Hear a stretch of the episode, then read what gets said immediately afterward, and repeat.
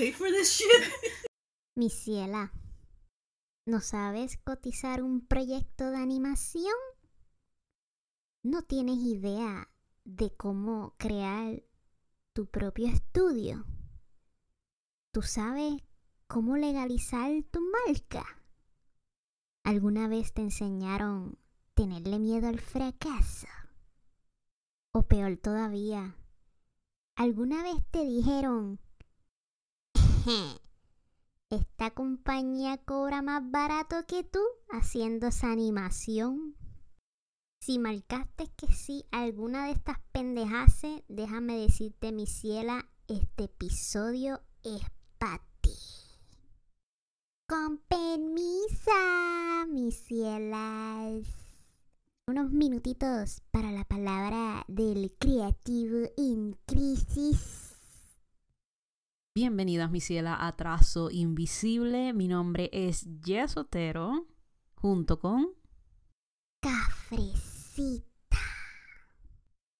Y en el episodio número 2 le vamos a entrevistar a Natacha Canepa este, sobre su vida como freelancer con su propio estudio de animación.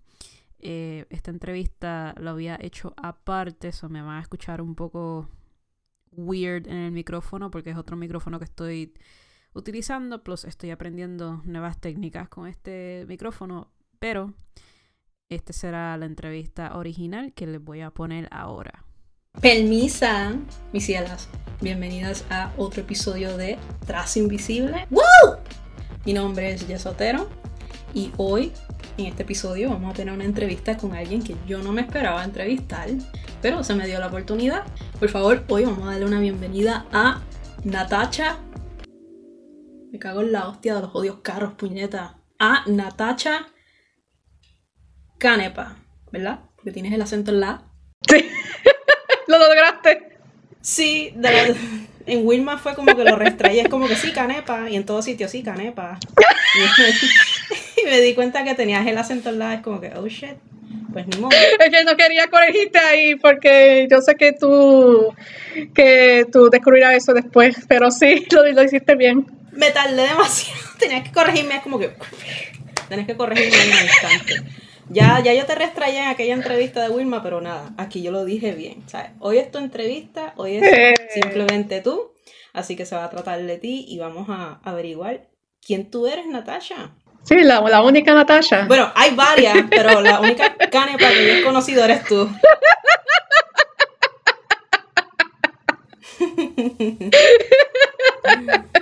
Pues sí. eh, mi nombre es Natasha Canepa, eh, soy animadora freelancer. He trabajado en la industria ya casi por cuatro años. Eh, yo soy eh, más enfocada en animación personaje, pero eh, ofrezco, ofrezco servicios en ilustración, motion media, storyboarding y post-production.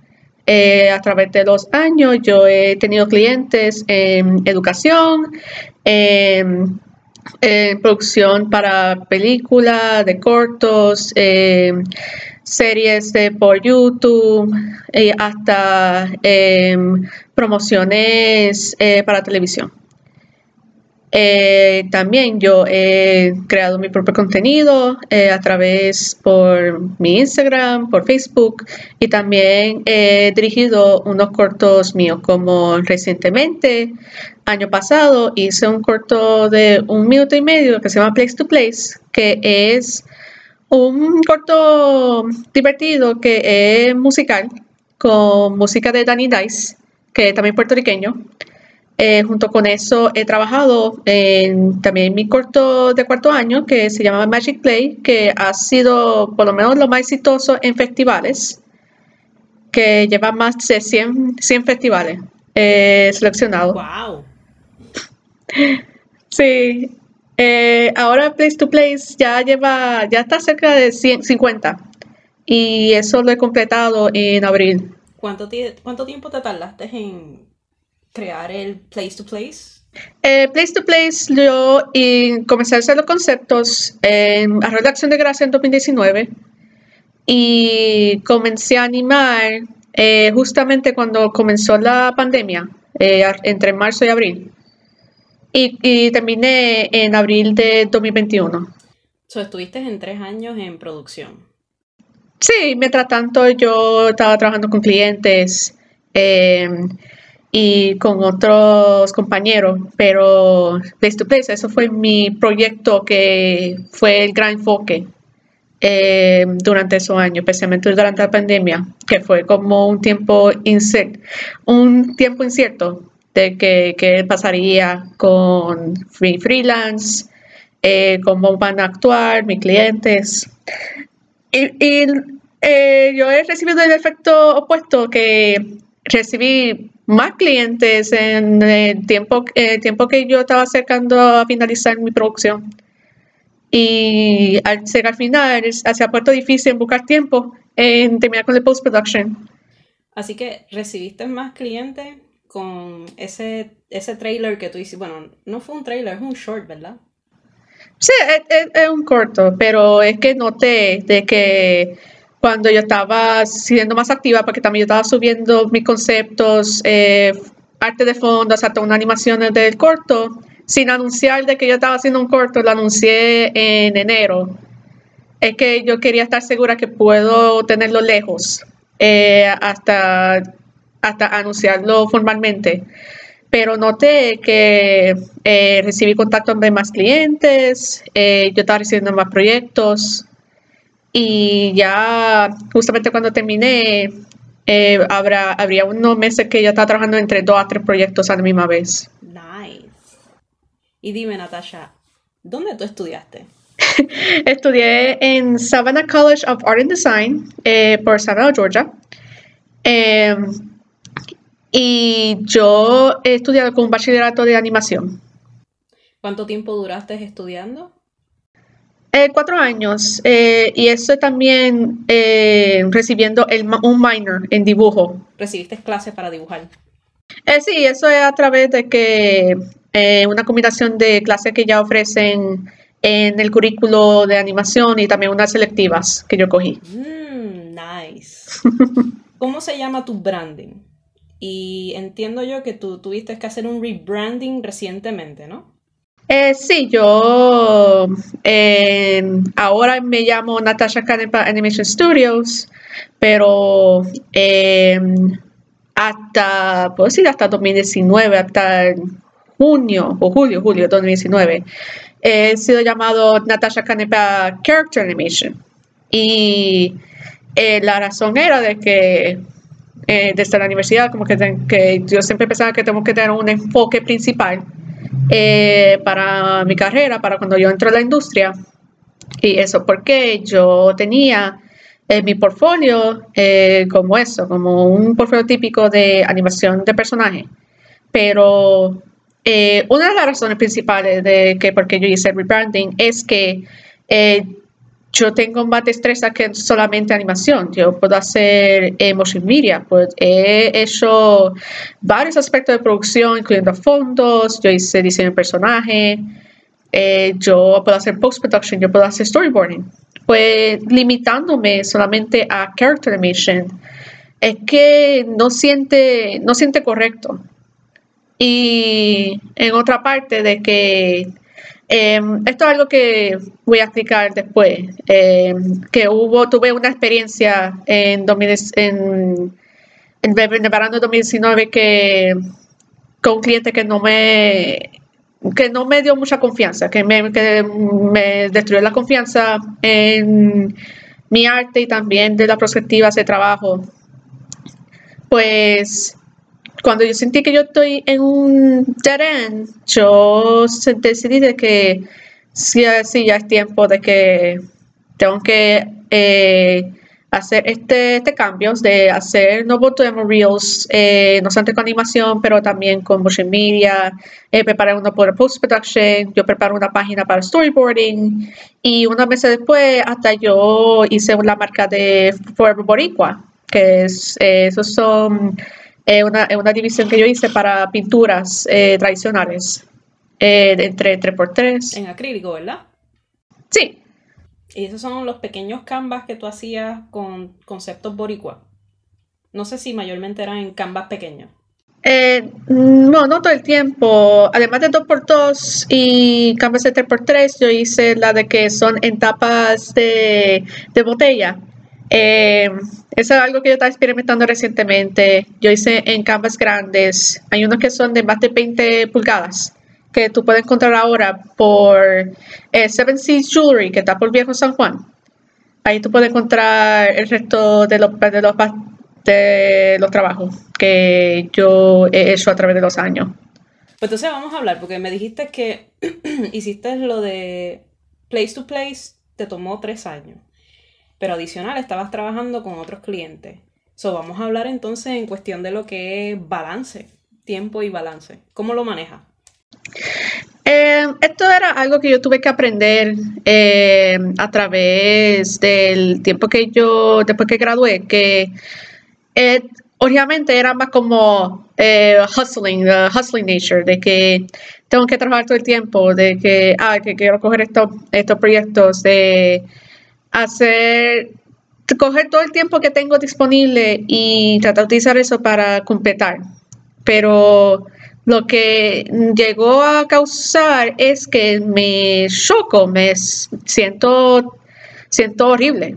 Eh, especialmente en ciertos proyectos que yo estaba trabajando por 10, 12 horas, eh, con bien poco tiempo de, para almorzar, para comer, yo recuerdo de que en, como en mi almuerzo en uno de estos proyectos, so antes comía la de la galleta expresora con queso. Eso nada más. Es que, es que mi, mi mente, en mi mente yo estaba pensando de que, ah, si yo preparo algo súper rapidito que yo puedo comer mientras yo trabajo, pues eso, eso me dará más tiempo para completar, pero eso no me llegó a hacer nada. Eso eh, ayudó en que bajara la, autoestima y también de sentir, eh, sentir deprimida, que al punto de que no sé si yo puedo seguir trabajando como así. Pues eh, imagino que tu calidad de trabajo se afectó, ¿verdad? Por no alimentarte bien o no dormir bien. Puedo decir que sí, porque durante ese tiempo, durante esos tiempos, no sentí orgullosa de lo que estoy trabajando. Porque también que con el mood que tienes, eh, tú prácticamente tú estás en este mode de que tú estás sobreviviendo. Y con ese pensamiento tú, tú no vas a pensar altamente de lo que hace. Pues después de ese periodo, yo poco a poco yo cambié a este horario de que es más saludable. Eh, lo que típicamente hago es que por la mañana yo, eh, yo me preparo, yo me desayuno y nuevamente hago ejercicio. Eh, no bien extremo, eh, algo light, como estirándome, eh, corriendo el lugar, eh, por lo menos para sentirme más energizada. después de eso, yo dedico unas horas pintando y por si acaso si tengo varios trabajos digitales, yo hago un proyecto digital en hora y yo almuerzo eh, entre las once y media, 12. Eh, yo ordeno comida por Eats o la, vez, la mayoría de las veces yo preparo comida.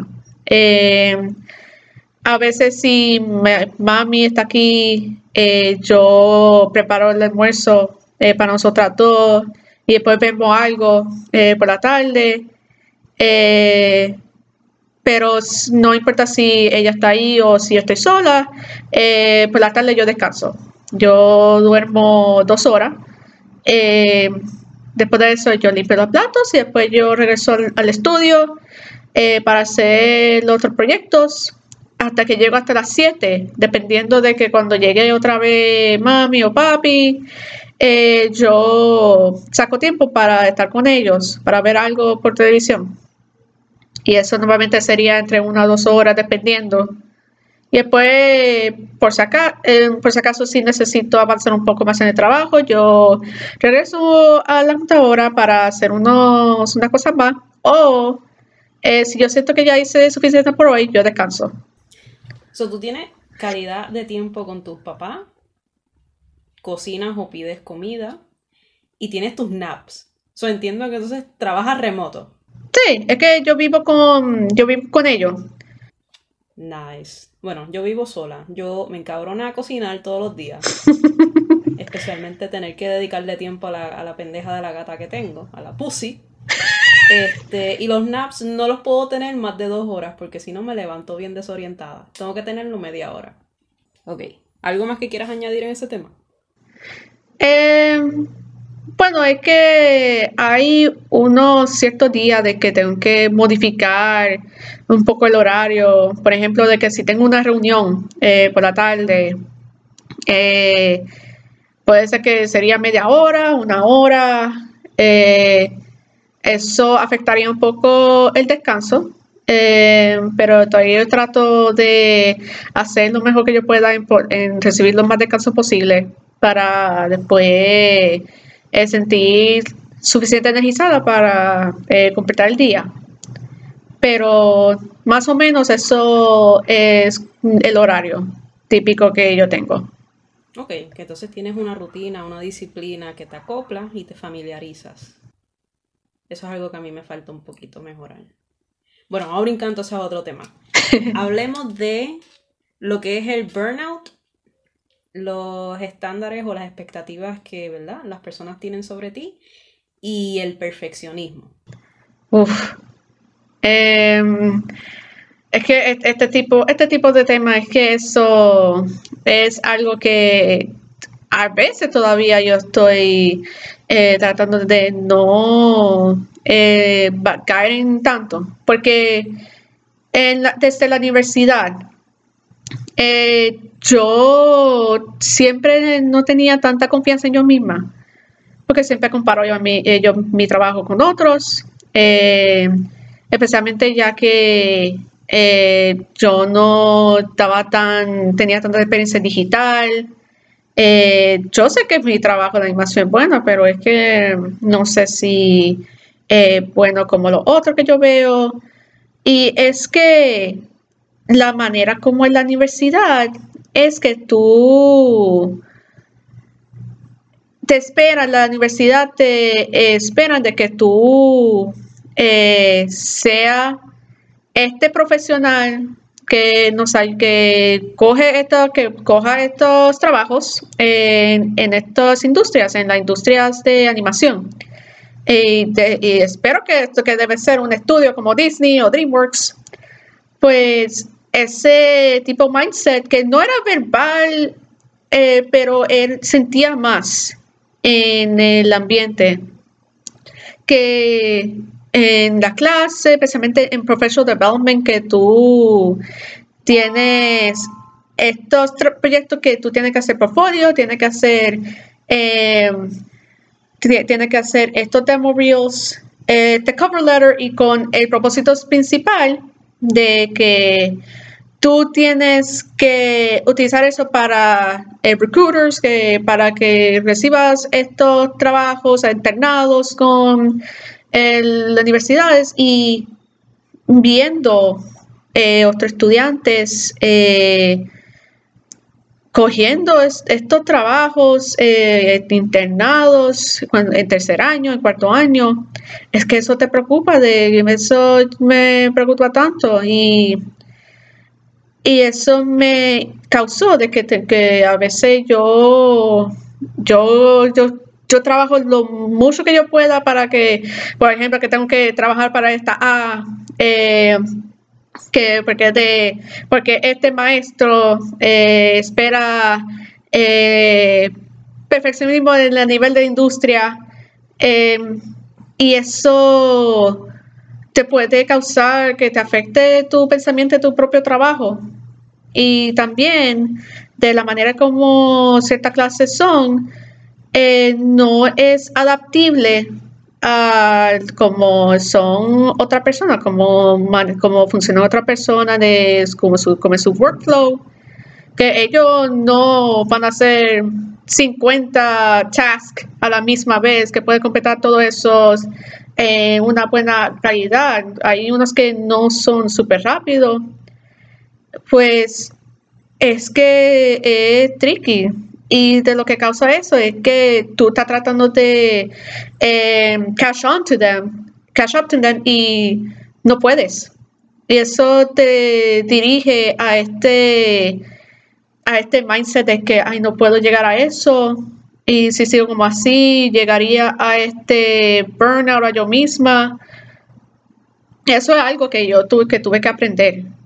Em, yo, yo, yo, he mencionado, yo, he mencionado esto antes, pero es que una de las cuentas que yo me encanta seguir en Instagram eh, se llama Kaitunist eh, o Caitlin Quash, ella, ese es su nombre real. Ella estudia en SBA, en School of Visual Arts por Nueva York, y es evidente que a través de sus ilustraciones, sus paneles, de que como ella tiene, ella, ella tiene ADHD, eh, no puede trabajar en el mismo nivel eh, que otros estudiantes.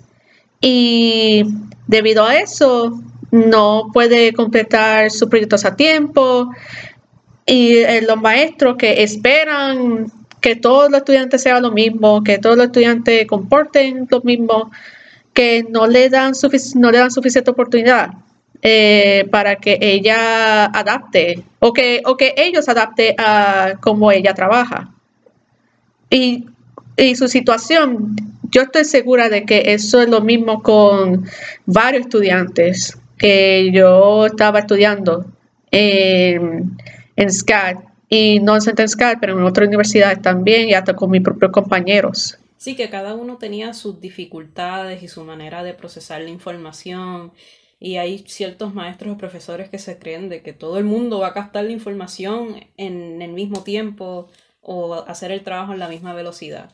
La cual el punto de tú tener una clase es que tú tienes diferentes personas y tú tienes que atender sus dificultades y bregar con, esa, con esas dificultades y desarrollarles par de destrezas o darle las técnicas viables o accesibles o las más fáciles para que ellos puedan trabajar. Hay algo que eh, ahorita yo vi, yo sigo una cuenta en Instagram, es de animación, creo que es Animation Resources, creo que se llama así. Y ellos postearon un, artículo de que, ah, el secreto que ninguna universidad te quiere dar para que tú seas exitoso. Y me dio curiosidad y yo dije, mm, yo tengo una idea de lo que se trata esto. En Lord Behold son cosas que las universidades no te enseñan en cuanto a negocio. Pero hay algo que me preocupó mucho de este artículo porque en el momento en que yo seguí, ¿verdad? Leyendo hasta el final, la palabra que siempre sobresale es las industrias AAA, las industrias AAA, como si eso fuera lo único que existiera o el único oasis para cualquier persona que quiera trabajar allí y tener success, porque tengo entendido que todos tenemos un concepto diferente de lo que es éxito para todos nosotros. Oh my goodness. De hecho, me, me acuerdo que eh, me habías dicho que la universidad te preparaba, ¿verdad? Hasta cierto punto eh, te preparaba para que tú fueras a trabajar a diferentes compañías. Y eso es algo que yo nunca experimenté en el Turabo, pero tú sí lo experimentaste en el SCAT, que es esa presión de que ¡Ah! tengo que tener estos trabajos ya listos para entrar rápido a una industria antes de graduarme.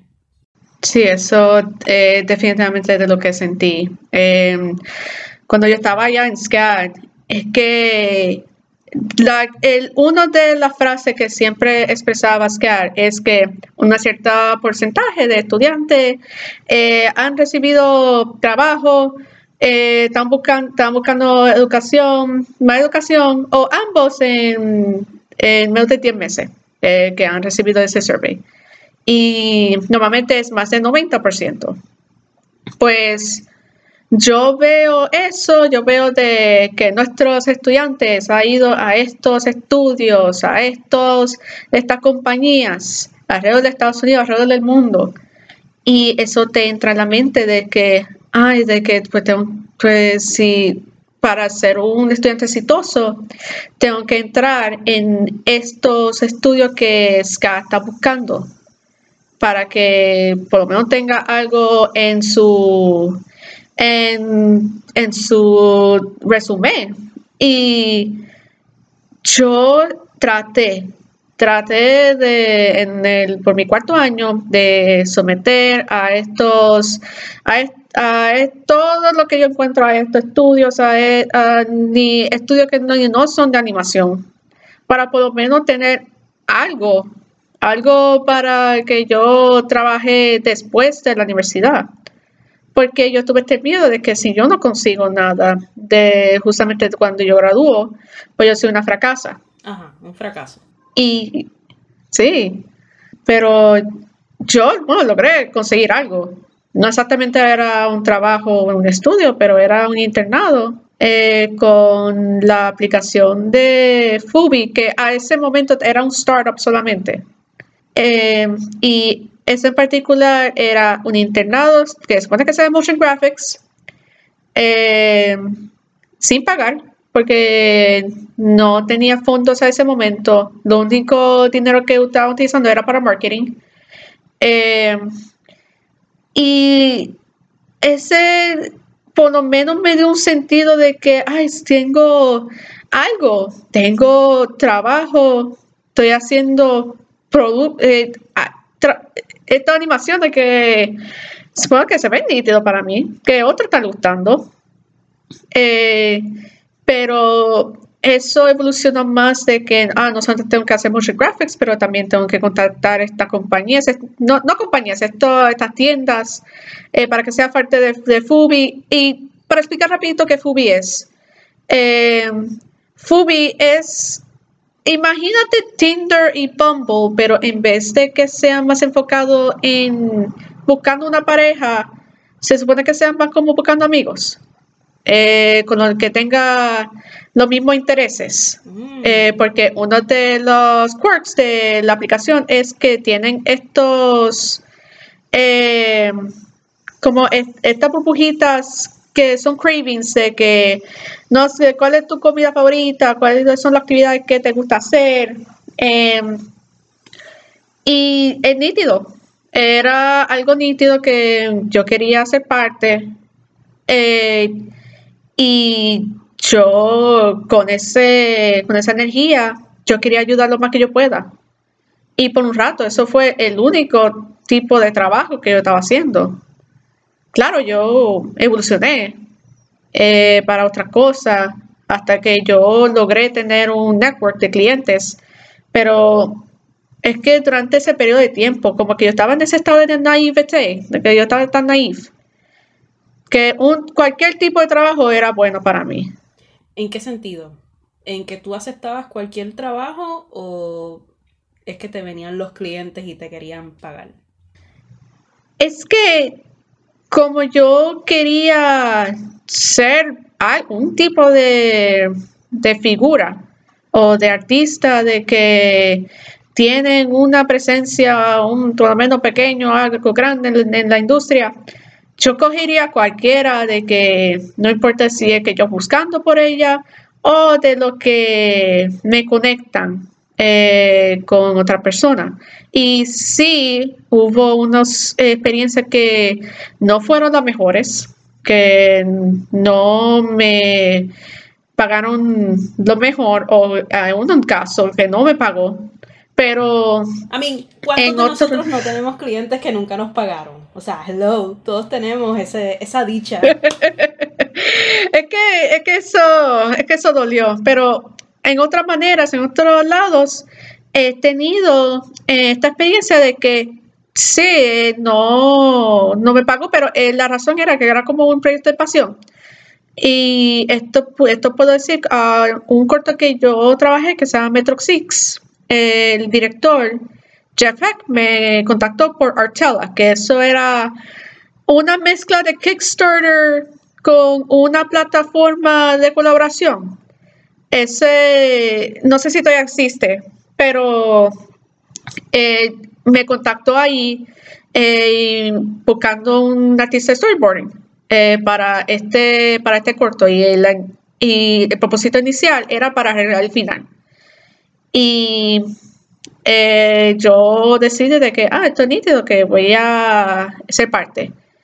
Pues mi rol creció, eh, no de la misma manera de que con Fubi era que me estaba dando todo esto eh, y yo simplemente aceptando.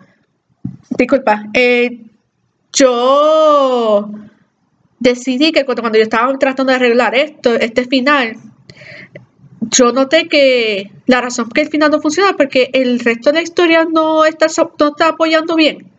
Pues con mi, con mi intuition, con, la, con este drive, yo decidí reescribir la historia completa.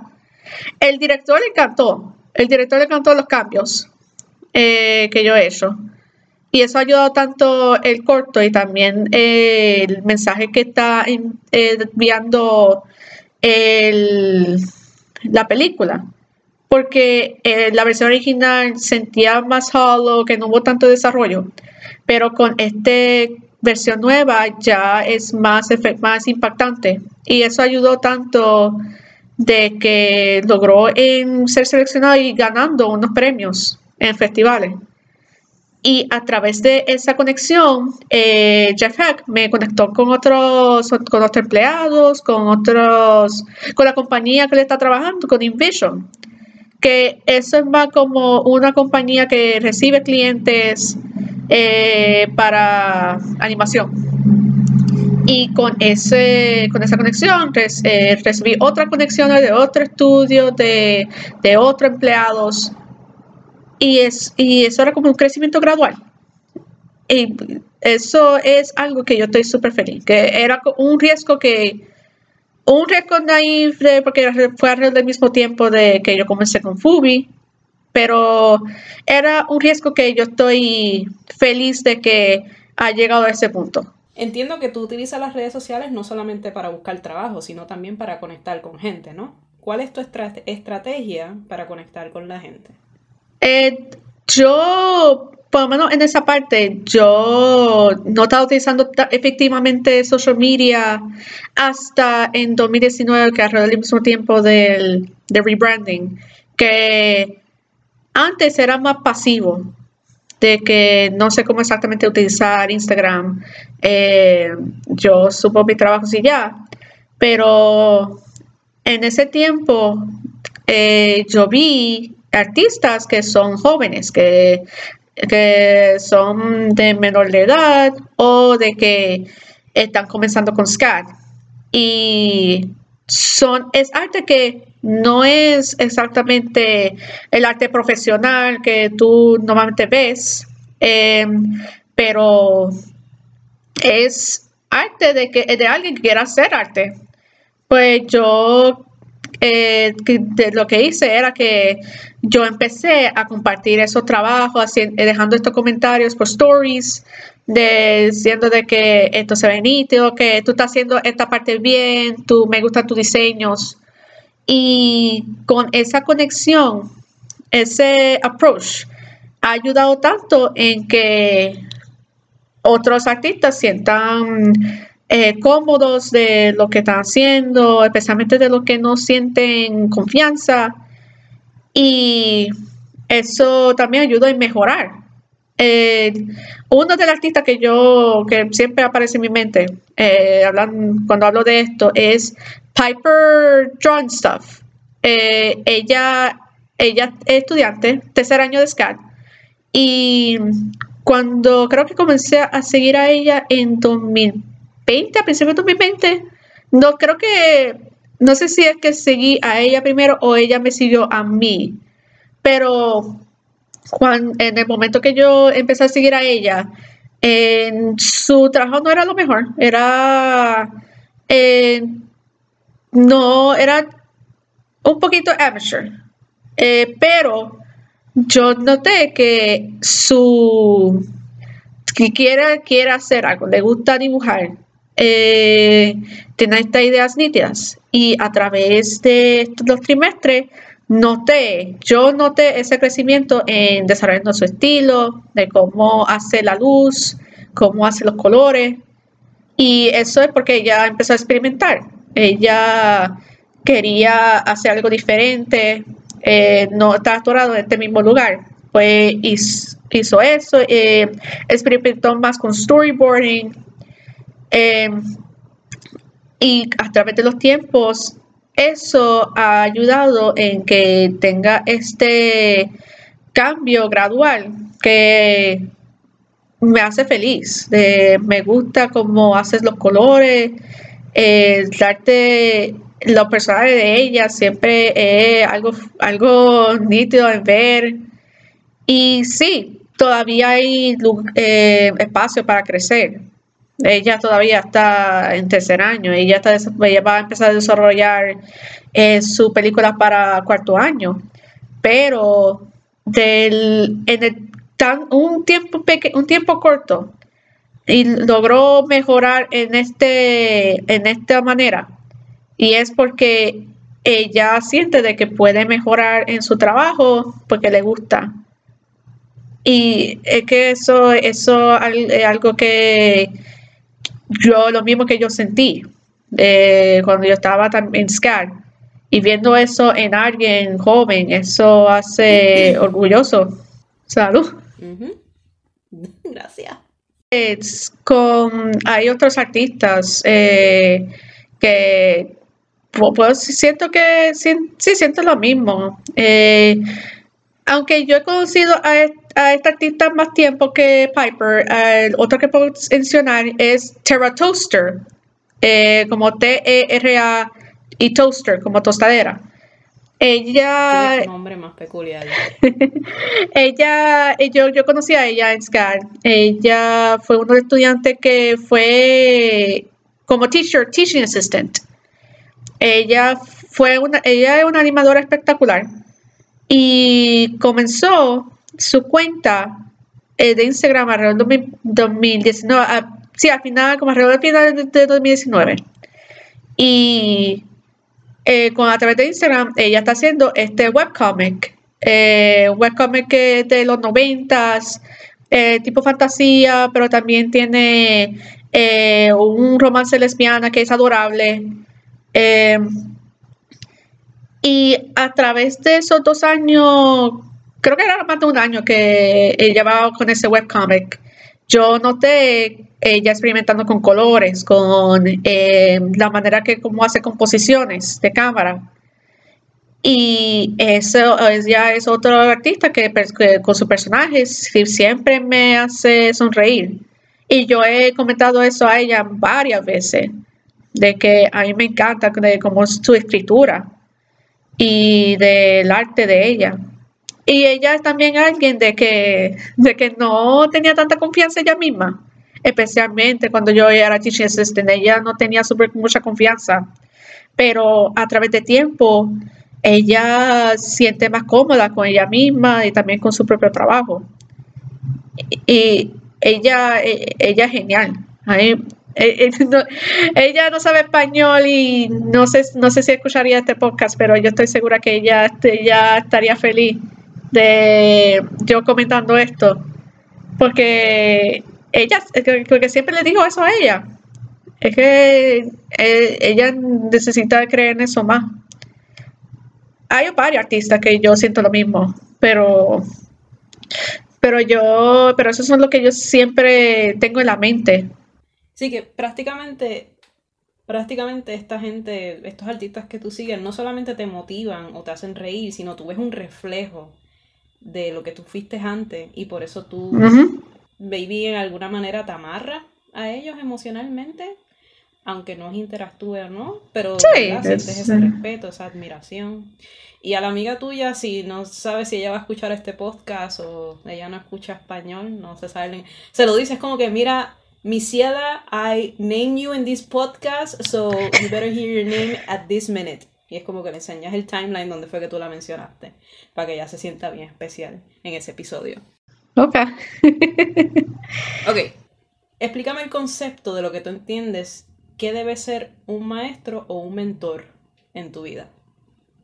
Para mí, un yo siempre tengo este esta distinción de un maestro que es bueno y un maestro que es excelente un maestro bueno es que te da de lo que necesitas, de lo que necesita aprender, te ayuda, te ayuda de lo que, eh, si, tienes problemas y te da un buen, eh, unas buenas lecciones y ya, tú, tú sí estás feliz con esa clase. Eh, pero un, para mí un maestro excelente es todo eso, pero toma un paso más, más hacia adelante de que de que yo sé que tú puedes hacer este buen trabajo, pero yo sé que tú puedes eh, hacer eh, mejor.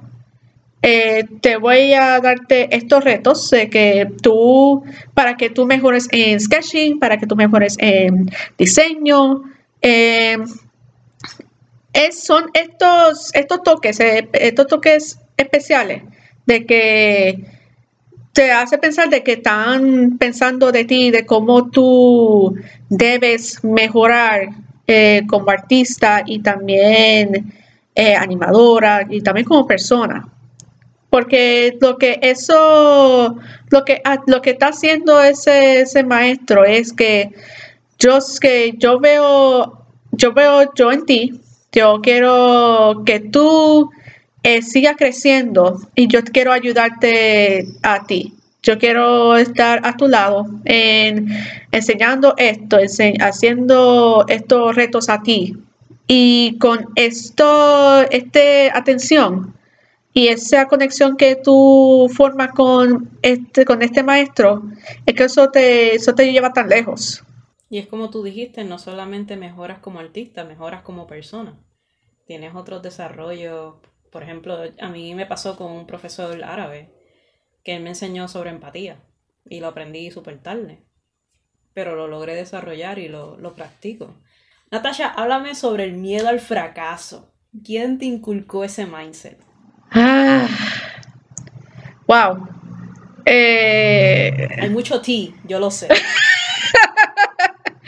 es que es que no, no solamente puedo, eh, puedo decir una, un caso, es que una, es como una culminación, una culminación de estos momentos que ha pasado en unos años, que ha llegado al punto de que me quitó toda la confianza en mi trabajo.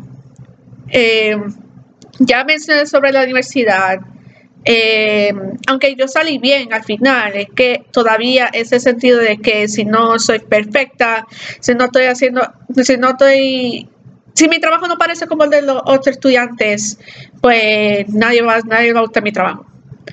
Pues saliendo de ella, eh, yo tuve unos clientes de que yo no logré completar el trabajo a tiempo y eso, ahí sentí un sentido de fracaso personal porque Sí, ese, ese cliente, ese trabajo no era más, era bien justo de que de que te esperan hacer una animación de 15 segundos, eh, o bueno, 20, 20 segundos.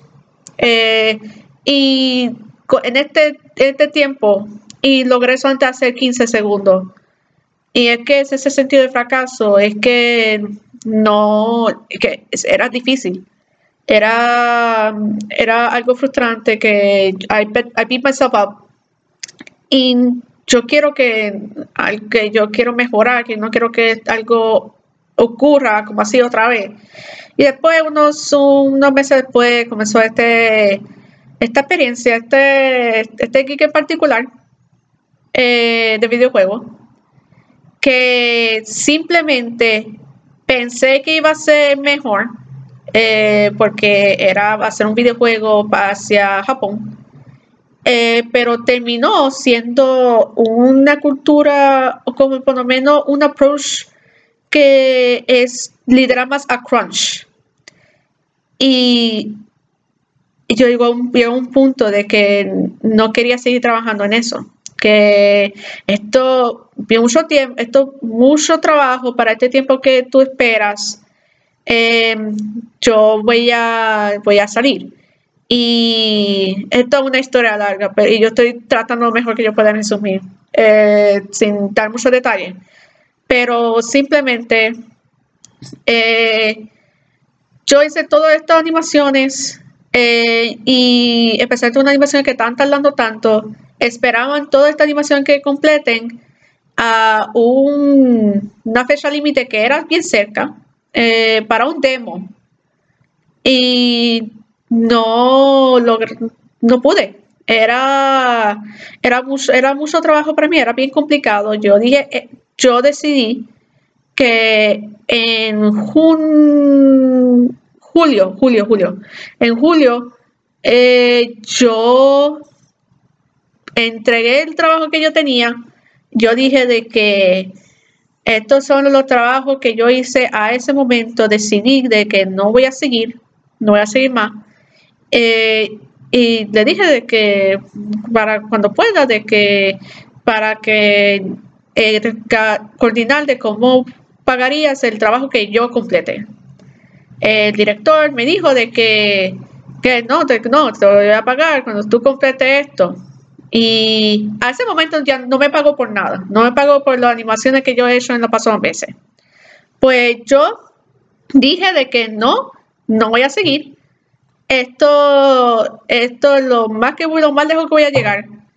Y que por favor este es, eh, me, me, puede enviar por lo menos el precio, el precio que tú vas a pagar a mí. Para, que no, porque yo perdí tantas horas. Y me dijo de que, ok, si tú vas a seguir como así, pues, vamos, pues, pues ya votamos todo tu trabajo. Vamos a darse todos los trabajos que, que, tú, que tú hiciste, que tú decidiste de no continuar a este animador, especialmente las animaciones que ya ya ellos pueden utilizar. No, uh, vaya este animador. Ay, tú eras, tú eras, estaba lenta, tú estabas lenta animando. Y es que ese comentario, eso fue algo que, algo, algo que fue bien improfesional, no era, no era profesional. Eh, simplemente y también eso dolió. Sí, era, también dolió. Y junto con eso es que la del revolú de yo avisando a la otra persona de, este, de esta compañía, especialmente la de que yo inicialmente lo conecté a ellos porque yo quería que ellos recibieran ayuda yo dije a ellos que no, por favor, no sigan trabajando con ellos. Esta es la evidencia que yo, que yo tengo aquí de los emails que yo envié, de los documentos que, que yo recibí, esta es la comunicación que tuve. Por favor, cuando vea esto, reconsidera de trabajando con ellos. Y eso afectó de una manera, porque eh, una de los, una de las artistas que, que iba a trabajar, con el, con el equipo, me envió esta, esta carta que fue, que fue enviado internamente a ese, a ese estudio, diciendo de que, que yo sé que recientemente ha recibido eh, estos comentarios o estos, eh, estos claims de, de Natasha Canepa eh, quiero dejarte saber de que, todos, somos honestos, de que siempre estamos claros, que siempre estamos abiertos. Era una, una carta larga y mencionó mi nombre tres veces para, para que, para que, que si alguien quiere enviar como crítica o un tipo de, hate mail que sea a esta persona, que sea a este, a esta artista, es que viendo eso, es que como que me hizo reír. Pero es que como que el punto de que me, me culpan a mí por defamation. Y es que no, es que es la primera vez que eso ocurre eso por mucho tiempo. De que yo soy, que yo, que yo ahora soy esta villana, esta villana a esta producción. Aunque la evidencia que tuve, defamation se supone que sea de que es más bien de claims salacious que son falsos, que era con la intención de arruinar una reputación. No, la, el, la evidencia que está aquí son reales, son lo que ya ocurrieron a mí. Y esa situación completa, eso destruyó tanto de la confianza de yo animo que tardó meses hasta que yo regresé a animar. O sea, tú tuviste que esforzarte el triple. Sí. Solamente para coger el lápiz y ponerte a animar. Bueno, yo estaba dibujando también a ese momento y también empecé, también cuando empecé a pintar. Pero es que fue en febrero de 2020 que sentí confianza de que, ok, ya que yo empecé a dibujar, empecé, cuando empecé a ilustrar, puedo empezar a animar. Siento ahora más cómoda de mi trabajo. En este caso, eh, no sé si era una práctica o, fue que tuviste el error de que no, no, le cobraste desde un principio el porcentaje del upfront. ¿Cómo fue eso? Es que eso fue una situación rara, porque yo, porque me contactaron inicialmente de que, ah, trabajar en esto, que, porque vimos que tu trabajo era nítido. Y cuando yo eh, tuve la reunión principal, em, no exactamente discutieron el pago. No vi el precio eh, por, la pantalla y porque la manera como hizo la, la reunión, él tenía un, un el teléfono, el iPhone, de puntado hacia él. No, no está firmado con un webcam, no está firmado ni con la laptop, está utilizando este, este teléfono. Y, y estaba, enseñando, estaba utilizando ese teléfono para hacer la pantalla. Y hubo un momento que se veía, que se veía el precio, el precio de que, que darían a cada animación completo. Pero lo raro es que no mencionó no mencionó verbalmente cuánto me cobraría. Yo pregunté a él tres veces. Y el contrato que yo firmé no era más como que te vamos a pagar cierta cantidad eh, a esta fecha. No, era más como un NDA que yo, que yo firmé. Oh, damn. So, tú prácticamente lo que firmaste era como unas cláusulas ahí específicas, no era ni tan siquiera el contrato completo. Sí, eh, yo no recuerdo, no recuerdo firmar un contrato. Ni, sí, sí, no, por lo menos no recuerdo un contrato que específicamente dice de que vamos a pagar este cierta, esta cierta cantidad. Ya saben, mi ciela, si van a hacer trabajo, tienen que tener contrato con las cláusulas establecidas. Sí. Que tenga el project scope, que tenga el budget, que tenga los deadlines, que tenga las penalidades, si es que va a haber penalidades. Pero Natacha, de esta experiencia aprendiste entonces a las malas. Sí, eh, pues, pues, yo digo, a veces digo de que esto era una experiencia necesaria, de por lo menos reevaluar, reevaluar de cómo yo trabajo. Porque después de eso, no he tenido una experiencia así de ese nivel de malo otra vez la mayoría de la experiencia que tuve era excelente eh, con, varios clientes que yo he disfrutado trabajar. Y hasta en la experiencia mala, no era a ese punto que era súper abusivo. Sí, es que en, todos lados siempre, en todos lados siempre vas a encontrar algo diferente. Y pueda de que tú te des cuenta de ciertos patrones y ahí es donde tú decides, ok, esta sí la voy a coger, esta no la voy a coger, esta la voy a negociar aunque nada es garantizable tampoco, porque te puede llevar cualquier sorpresa.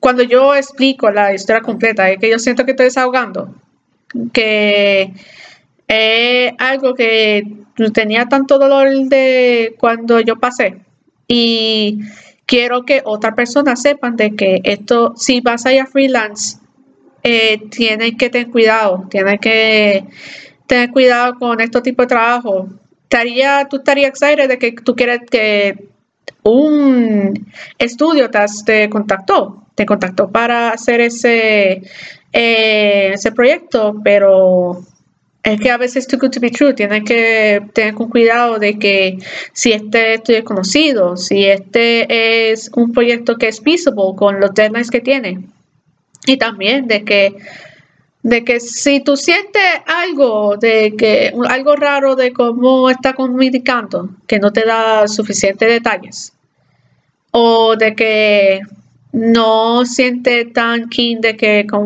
de cambiando una cosa, pues eso debe ser tu alarma de que tienes que considerar salir. Y, y yo espero de que eh, con los freelancers, con los estudiantes que me gradúan ahora, que no sufren lo mismo que eso. Natasha, explícame cómo es que tú entraste al mundo del freelance versus entrar a las posiciones de compañías AAA. Es que cada experiencia entrando a freelance es diferente a uno. Eh, de cómo yo entré sería un poco diferente a la otra persona en la misma edad. Pero eh, cuando yo salí de la universidad, yo comencé a hacer la búsqueda de, de trabajo, pero mientras estaba haciendo eso, eh, yo tenía la de Fubi y la de Metro Six. Y como esos dos consideraría como mis primeros trabajos de freelance, eso me dio una idea, eh, un sentido de cómo es trabajando primero, en un lugar remoto. Eh, segundo, comunicaciones virtuales con personalidades diferentes. Em, y tercero, de cómo sería, cómo es la producción. Eh, si este, con el caso de Fubi, la aplicación, o en el caso de Metro Six, de eh, entre pre-production y producción. Porque mientras estaba haciendo eso, eh, haciendo el arreglo de storyboarding, ya estaba animando. Em, pues contra eso, yo tomo como una hora, dos horas de buscando por estos, eh, estas tablas de, de jobs de, de job searching. Eh, hay una tabla genial eh, que es de Excel. lo encontraría por Cartoon Brew. Se me olvidó quién lo hizo, pero es una tabla que normalmente lo reactualizan cada día. Es hecho por tanto una persona y lo que, lo, que normalmente hace es, tiene esta tabla que es la compañía, la posición, eh, qué nivel es, si es para entry level, mid o senior level, qué tipo de programas utilizan y cuándo es eh, la fecha límite para que lo eh, para que sometas. Y normalmente tiene un enlace para que te lleve. O a veces, si es por LinkedIn, eh, no antes tienen eh, eh, la, dirección de email, lo ponen ahí también. Pues eso ha sido un recurso genial. Poder lograr coger, ok, aquí está una posición de animación de personaje, aquí está una posición aquí de storyboarding que puedo coger, uno de character artist, puedo coger eso y yo escribo emails a ellos envío esos emails, eh, yo someto a esos, submissions. Eh, yo, hasta yo escribo esos freaking cover letters de lo que te piden. De, para que para, freaking cover letters. Otra más que odia los cover letters. Es, que, es que eso de todas las cosas que tengo que hacer puedo hacer demo reels puedo hacer resúmenes pero los freaking cover letters, yo tengo, yo tengo que tener un, un tipo de, eh, de template, de template de que puedo trabajar con ella, porque eso siempre me, siempre me duele la cabeza cuando cada vez que tengo que escribir eso. Pues normalmente que si tengo que hacer un cover letter, eso es para que me dé más consideración, para que eh, verifique mi trabajo. Pero durante ese momento, durante ese tiempo, especialmente más tarde en 2019, 2020, es que poco a poco yo puse menos enfoque en la búsqueda de trabajo, ya que me acostumbré con el workflow de freelancing. Y especialmente de que eh, yo he logrado desarrollar ese network, eh, que normalmente yo esperaría un, por lo menos disculpa, un trabajo de uno de ellos em, cada mes. Y sí, puedo verificar de qué programas de internados o artist programs que tiene como lo que normalmente tiene Nickelodeon o Hornet, que a veces tienen sus internados, eh, que puede trabajar remoto. Em, pero no enfoco mucho ahora en búsqueda de trabajo. Ya estoy siento cómoda de que yo sé que eh, está el cliente, eh, estaría pendiente a mí para hacer este proyecto, pues mientras tanto yo trabajo en el proyecto, otro proyecto que estoy trabajando con este cliente, o si yo tengo un proyecto personal, puedo hacer eso. Y junto con eso puedo trabajar con las pinturas, que por lo menos eso hay un poco de demanda. Es que es más como un cambio gradual de eh, desde tratando de buscar trabajo, eh, una posición en el estudio, a, bueno, no es 100% necesario el momento, em, es buscar un trabajo de estudio, ya que al momento ya tengo este clientele que eh, puedo confiar. Ok, explícame el miedo de no ser revelante en las industrias. Es que, como yo he mencionado antes, de que el, de lo que te espera de, de la universidad y también de que como que tú dedicaste cuatro años en educando en esto, en, que tú, que te den estas herramientas que, em, que debes utilizar eh, cuando tú sales de la universidad. Y es que de la manera como es competitivo, eh, tratando de someter y para que te, enseñe tu trabajo o produciendo eh, varios trabajos, es que tú estás, tú estás en una carrera, en una carrera contra, el, contra tus compañeros, y tú constantemente, viendo por LinkedIn de cómo están eh, ellos en los estudios que reciben trabajo, de que cómo van en los proyectos grandes y series de películas de serie de televisión. Eh, es que eso te, bueno, para ser honesta, eso te, eso te daría un poquito de celosidad, eso te hace celoso. Y lo que te hace es que te obliga a ti en que necesito necesito hacer más trabajo, necesito de someter más eh, de estos submissions, de estas aplicaciones a estos internados, a estos, estos programas, a este, a estos estos trabajos, no importa si es part-time o full-time o remoto, que o si tengo que mudar. Es que ese rashness que te entra en tu mente pues cuando tú llegas a ese punto que ya no como que tú no sabes de lo que puedes hacer, sí, te vas a sentir de que cuando un, cuando ya está un año, dos años fuera de la universidad, es que tú sentirías de que no sé si no tengo la suficiente audiencia como la otra persona o si yo tengo suficiente experiencia. Eh, como de lo que de lo que conozco y experiencia relevante, experiencia relevante a la industria que tú tienes, que tú estás. Porque yo conozco una persona que sí todavía animan, pero están trabajando en lugares que no son directamente relacionadas a la animación. Pues cuando yo llegué a ese punto en 2019 de que, ay, que no, que yo, yo sentí que yo llegué a un final que donde casi nadie eh, consideraba a mí en el, en el momento que donde no tengo suficiente en mi portfolio nuevo que puedo enseñar eh, o de que no recibí nuevo clientele eso cuando yo decidí en, experimentar en tomar riesgos de expandir más de hacer rebranding eh, a reaching out a artistas. Y eso ayudó, eso ayudó un montón en mi confianza, pero es que con ese miedo, si no hubiera, si no hubiera tenido ese miedo, no sé si hubiera sentido en el mismo lugar mentalmente como, como estoy ahora.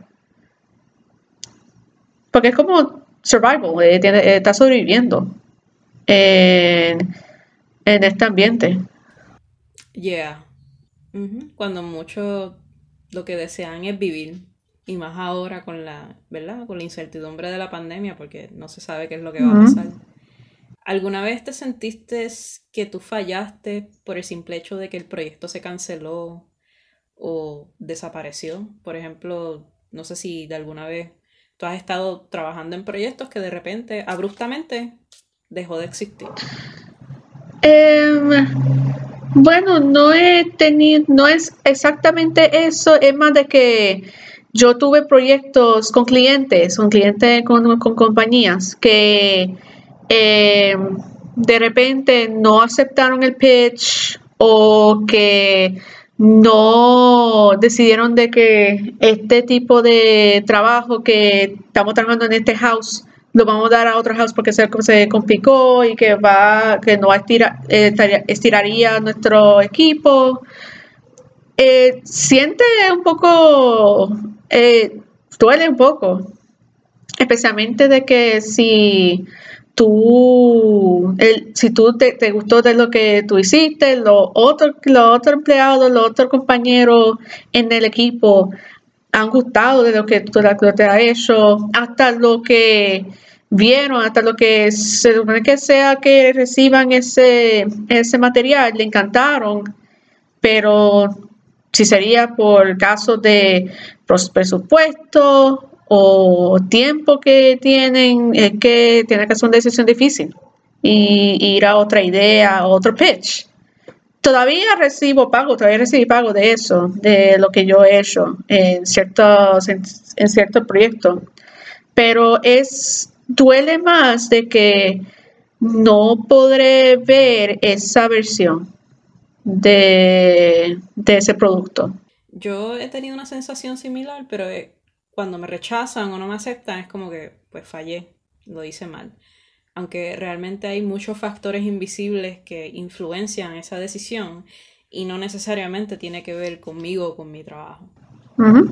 Ok, háblame de la importancia de experimentar con programas e invertir, porque la gente piensa de que, pues, voy a hacer animación, tú pagas, te cobran, ¿verdad? Digo, tú cobras y te paga la gente y ya, y ahí se quedó, es the deal, es como que ya tú eres rica, porque la gente tiene un misconception de que si tú cobras por segundo, ya tú eres rica instantáneamente haciendo animación. De hecho, eso fue alguien que me dijo, como que, ay, tú, tú vas a ser rica cobrando 100 dólares por segundo, y es como que, no. Es que no todas las producciones eh, serán eh, de, un, de uno o dos minutos. Normalmente a veces es como un comercial pequeño de 15 segundos, 30 segundos. Y a veces con eso eh, no, no aceptarían ese presupuesto porque si, sería tan fuera de lo que ellos esperan eh, o de que es mucho por lo que ellos tienen y es que ya he tenido, ya he tenido unos, unas interacciones de que, de que el precio que yo estoy ofreciendo es mucho. Y a veces tenemos que eh, modificar para que sea, para que pegue perfecto con lo que están buscando. Y hasta con eso de de, 20, de hasta con, pagando por hora de 25 a 45 dólares, es que todavía tú tienes gastos de haciente con programas que tú estás suscrita como Adobe, eh, de comprando un nuevo equipo como una nueva computadora, una nueva laptop, eh, tabletas eh, nuevas, hasta graphics cards que si te daña uno, eso te quitaría tanto de lo que tú ganaste y es que eso es más un ciclo de que no exactamente sentirás rica, al menos si tú ganas la loto. Eh, porque eso resuelve todos los problemas.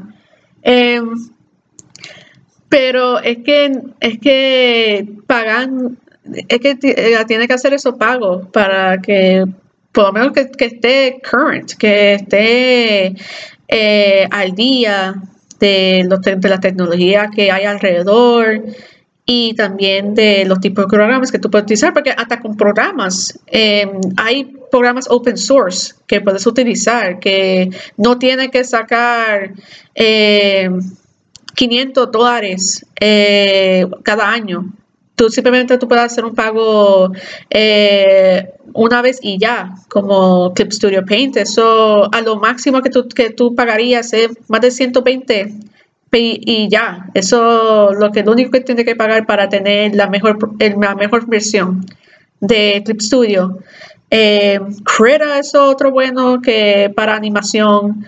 Y yo, y yo he mudado a eso para hacer animaciones. Antes lo hacía en Photoshop, pero es que con Photoshop tienes que bajar una extensión. Con Photoshop, sí, tiene esas brochas geniales, pero es que es, que es difícil de buscando esta extensión específica. Eh, bajando esa extensión, tengo que bajar un, un tipo de aplicación para que eh, baje bien eh, los files para que después logres conectarlo. Y es que eso es complicado. Y cuando yo descubrí Creta, decidí mudar a eso, a, ese programa para animar. Yo considero que es un poco difícil para nosotros, ¿verdad? Pagar de nuestro bolsillo estos programas, especialmente cuando las compañías nos exigen tener ciertos específicos programas para trabajar con ellos. Por, ejemplo, eh, por ejemplo, yo compré Storyboard Pro por un año y eran casi como 400 pesos anual. Y realmente se utiliza para storyboarding. Y el, la interfaz a mí no me gustó. O sea, apenas yo podía modificarlo a mi manera. Y aún así, utilizando Clip Studio para animar, es una jodienda. O sea, no es fácil animar en Clip Studio. Y todavía me falta demasiado por aprender. Obviamente hice mi, inversión pero aún así tú siempre tienes que buscar la manera de crear estrategias eficientes y rápidas para poder trabajar ¿verdad? Con las industrias, con cualquier negocio con, quien tú estés, porque tú tienes que ser rápido, resolver problemas estratégicamente y ser eficiente a la hora de hacer el trabajo. Igual está Blender. Blender también es un programa open source que lo puedes utilizar para 3D, lo puedes utilizar para animación, pero yo no lo utilizo en mi laptop porque va a generar demasiado CPU y yo sé que se me va a quemar. sí. Hay miles de razones por las cuales no todo el mundo obviamente puede pagar por estos programas específicos para trabajar con, ciertas compañías o negocios. Sí, definitivamente. Natasha, háblame, háblame sobre lo que es ser abierto cuando estás trabajando en las industrias o en el campo creativo. ¿A qué tú te refieres con eso? Es que para mí cuando yo salí de la universidad, yo era más identificada como character animator. Pero cuando salí, ya también tengo, tuve, tengo esta destreza de motion media, de storyboarding y post-production. Pero por tener ese, este título en mi portfolio, me, me limita. Me limita a hacer estos ciertos trabajos y nada más. Eh, yo no public, yo no estaba súper pública de que también yo hago esto y esto y esto, porque como les dice mi portfolio, eso es lo que normalmente esperan. Pero cuando, eh, cuando yo hice ese cambio y también de cuando yo crecí mi network, eso ayudó en que ahora tengo es, como dándome permiso, dándome permiso de que yo ahora puedo comunicar con estas personas eh, que están buscando eh, storyboarders, están buscando eh, gente para este comercial de motion media, por ejemplo, em, hasta pre-production y animación. Y, ah, y, cuando me preguntan o que cuando están buscando portfolio, fácilmente puedo sacar la una de las páginas que tengo y enseñar eso. Y con el clientele, eh, yo le yo estaba más abierta en trabajar en, con storyboard con ellos, con animación con ellos, ese sería por dibujado o por motion media. Y cuando ven estas otras destrezas que eh, están buscando, se ponen más, tienen, más confianza en que yo puedo trabajar en estos, en estas partes también. No soy solamente buena en este aspecto solamente. Eso porque eh, me, a veces me frustra de que el término de generalista normalmente es visto de que, ah, que pues tú no eres súper buena en cualquier aspecto, eh, como tú puedes hacer cualquiera, pero la calidad no sería 100, 150%. Pero en realidad, siendo generalista, es que eso te da, em, bueno, no, quiero utilizar este término, pero es como si tú tienes superhéroe, eh, superpoderes. Eh, eres multitasking. Sí. Eres versátil. Sí, eh, tú que tú te es enseñando a esta compañía de que pues que puedo hacer esto, esto, esto y esto. yo puedo ser parte en cualquier parte de producción y yo puedo hacer el mejor calidad que eh, ustedes buscarían. Y yo quiero que ese estigma de generalista siendo, ah, que tu trabajo no es lo mejor en cualquier lado, en contra de como especialista, de que, ah, pues tú debes ser bueno en este aspecto solamente. Es que yo creo que eso cambie. Eh, sí, hay una gran diferencia entre lo que es generalista y lo que es el especialista. Generalista, de lo que he escuchado de generalista es, ah, tú te, tú haces arte, tú haces background, tú haces character. Ay, yo no sé dónde ponerte porque es que tú haces muchas cosas. Y eso yo lo he escuchado de profesionales, especialmente de recruiters. So, podemos concluir que entre generalistas y especialistas tiene sus pros y sus contras. Y eso es otro tema que maybe yo puedo indagar en otro episodio con más profundidad y más detalle, pero de igual manera es como que ambos tienen sus pros y sus contras. no hay nada de malo si tú utilizas uno o el otro. Es siempre y cuando cómo utilizarlo y cuándo y con quién. Sí. Permisa, mi ciela. Yo sé que esta entrevista es casi dos horas y pico, pero es para que te coja un briquecito en lo que yo reparto la palabra del freelancer frustrado. Y ciela, si tú eres una sierva leal que llevas tiempo escuchando el podcast de Trazo Invisible y sabes que tienes el poder de influenciar en los trabajos de Yesa, recuerda darle su ofrenda mensual en Patreon y ella te va a dar fresquerías que te van a gustar. Obviamente yo no puedo ver eso porque pues yo soy menor y pues esto es un anuncio no pagado, so yo tengo que promocionar todo lo que Yesa diga. Pero recuerda em, que si te cansa la idea de estar escuchando esto y te gustaría ver cosas visuales, tú puedes ir al YouTube de Yesa y ver todas las estupideces que ella pone. Además tiene unos episodios especiales que no van a salir en el podcast porque son episodios especiales con estupideces. Ah, y no se te olvide pasar por la tienda y comprarte tus fresquerías también. Por si no lograste entrar a Patreon, tienes la oportunidad de comprarlas en la tienda por un precio más caro por no serle fiel y darle las ofrendas mensuales como Dios manda. Recuerda que con regal y predicar la palabra del creativo en crisis una vez a la semana ayudas a Yesa con el exposure. Si no sabes conseguir esta información, sabes que puedes buscar los botoncitos del Anchor donde dice links o apóyame o en la misma descripción vas a encontrar el link correcto donde están todas las redes sociales de Yesa para que la puedas apoyar e influenciar la que haga más estupideces todavía. Ahora vamos al mambo, Natacha. Vamos a hablar de money, money y proyectos. Natacha, te tengo una pregunta bien personal. ¿Cómo tú cotizas las animaciones? Ya, esa pregunta está súper fácil, pero yo sé que cuando tú me hagas ese breakdown, nos vamos a quedar con la boca abierta.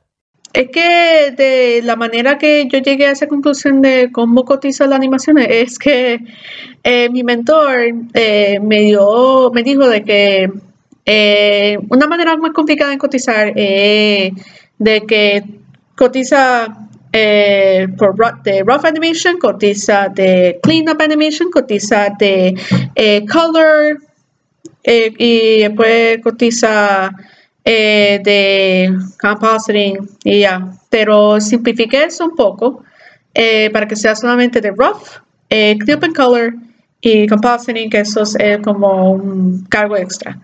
Y lo que hice era de que yo pensé en mi mente de que, ok, un segundo de animación que yo puedo hacer en, de, en de, dependiendo de qué, eh, del personaje eh, y de qué situación es, me tardaría, un rough animation me tardaría una hora, de lo máximo. Eh, pero clean up, and, clean up and color y hasta tie downs, tarda un poquito, porque tengo que estar consistente con las proporciones. Pues yo pensé de que, ok, Y eso sin añadir color. sin añadir color, pues yo pensé de, ok, eh, si yo calculo bien de cómo yo eh, hago mi tiempo y también de los dibujos que estoy haciendo constantemente, pues 80 dólares. 80 dólares yo estoy cobrando a cada segundo. Y, eh, s- y hasta con eso no, no específicamente eso va a igualar de, por ejemplo, cuánto, cuánto yo estoy cobrando por hora y el tally final de las horas, eh, la cantidad de horas que tú dedicas a un proyecto, eh, un proyecto que, te, supone que sea dos semanas versus un proyecto que es un mes, eh, tendría eh, cantidad diferente, pero eh, lo que normalmente hago animaciones es a veces con eh, estoy cobrando de este fixed price eh, para unas producciones o si yo estoy trabajando con un cliente y, le, y ofrecen que me pague por hora, pues ok, de, aquí está el pago que yo tengo por hora. Y, y a veces eso pega mejor de que me paguen por hora cuando estoy haciendo animación contra eh, haciendo fixed price, pero es que depende de la situación. Eh, como yo mencioné ahorita, de que este cliente no exactamente va a tener el presupuesto eh, bien alto que tú esperas. Es como si, si tiene que modificar hasta que encuentre ese precio perfecto. Eh, te voy a hacer esta otra pregunta. En animación, si alguien a ti te dice, haz una animación ahí de dos minutos por 100 pesitos, ¿qué tú le dirías? Es que tengo que explicarle, tengo que explicarle de que, que eso, que es que cuánto yo cobro, es que eso es completamente diferente de lo que tú esperas. Y sí, van a enojar, van a ni hasta ni contestar. Enojar, a mí eso me insulta, es como que, mi ciela, 100 pesos a mí no me da ni para compra. Sí, y es que yo tuve, yo tuve esa interacción eh, de que, ah, que quiero, me gusta tu trabajo, de que estoy planeando de hacer este, este video de dos minutos. Eh, ¿cuánto tú cotizas? Y yo le explico de que eh, aquí está de cuánto yo cotizo para los fondos, esto, yo cotizo de las animaciones, eh, del cotizo, cómo yo cotizo los personajes, los character designs. Y es, va a ser una de estas dos, una de estas dos respuestas. De, de, ok, que gracias por el precio, pero no, al momento es que no tengo ese mismo, ese mismo presupuesto conmigo, pero muchas gracias. O no me contestan. Dale, va y chequeamos. Mira, la gente piensa que animación es como dibujar. Es como que tú entregas la ilustración y ya, y no, o sea, la animación es bien complicado.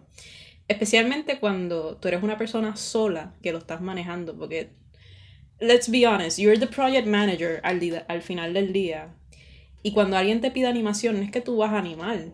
Si la persona no te entrega un storyboard, si la persona no te entrega un script, si la persona no te entrega un brief de un visual development de sus character backgrounds, pues obviamente la animación Sí. va a sobrepasar, qué sé yo, los mil, diez mil pesos, veinte mil pesos. Porque es, es, un- es una producción que una compañía haría si tuviera los empleados. Pero tú siendo una, tú tienes que cubrir todas esas bases. O sea, cuando tú vas a cotizar animación es el script, el, los visual development de background design, character design, los props, si hay props, iluminación, edición de video. Y esto fue algo que eh, Wilma y yo discutimos en el pipeline del episodio de, la entrevista de Wilma. Y hay mucha gente uneducated que no sabe lo que es animación. So, mi ciela, por favor, no se les ocurra pedir una animación de dos minutos por 100 pesos o de gratis. Eso es un insulto, ¿ok? Ahora, si van a hacer trabajos de gratis porque creen en el proyecto, pues ya esos son otros 20 pesos si es que te ¿Cómo tú manejas eh, tu tiempo a la hora del project management de la animación? Es que este, yo calculo de eh, cuando preparo una tabla, una tabla de un production timeline de, este es, ok, este, ¿cuánto dura este proyecto? O por ejemplo, vamos a decir 20 segundos. Eh, un, comercial de animación. Ok. Eh, con basado de los storyboards que, o por lo menos el patient de los storyboards que me diste, eh, me tardaría por lo menos roughs, vamos a decir, dos semanas. Y a veces yo trabajo en dos fases de producción a la misma vez, pero como en general, eh, dos semanas y vamos a decir de que, ok, clean up and color, eh, me tardaría como tres semanas y, es que si yo trabajo en todo a la, misma, vez, si yo animo Robs en una escena y si ya tengo uno completo, yo puedo comenzar a trabajar en clean up and color a la misma vez. Eh, y yo le doy suficiente tiempo, eh, eh, por si acaso, especialmente en los momentos que cuando yo envío versiones de este proyecto para que verifiquen de que si, si quieren hacer cambios, de, de, cómo se mueven o de cómo es la iluminación o cómo escojo los shots ahí, es, ahí está este file que pueden verificar. Y yo de buffer time que le doy es si un proyecto que me, si un proyecto me tardaría un mes, yo me doy como una semana extra, eh, por si acaso. De que si tengo que hacer cambios o que si se me complicó un poco la escena o si, si tengo que hacer estas modificaciones, yo tengo ese, yo, yo puedo relajarme un poco de que yo tengo suficiente tiempo. ¿Cómo tú creas tu propio branding o marca para que los clientes identifiquen tu negocio? creo que la, creo que yo tuve que aprender esto en professional development de porque por lo menos de uno de los eh, puntos de que tú tienes que enfocar de cuando tú haces un logo o cuando tú haces esta marca que es la primera cosa que, te, que, tú, que ellos ven, es que sea eh, simple and to the point.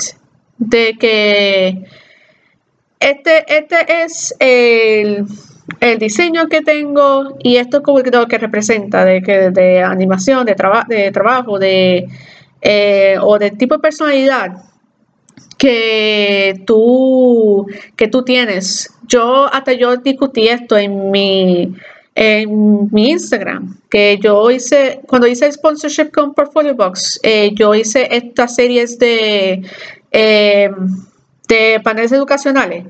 Y uno de ellos era eh, haciendo tu, creo que era el business card, porque ahí eso fue el del logo. Y ahí menciona de que debe ser algo que describe tú y que sea único a ti.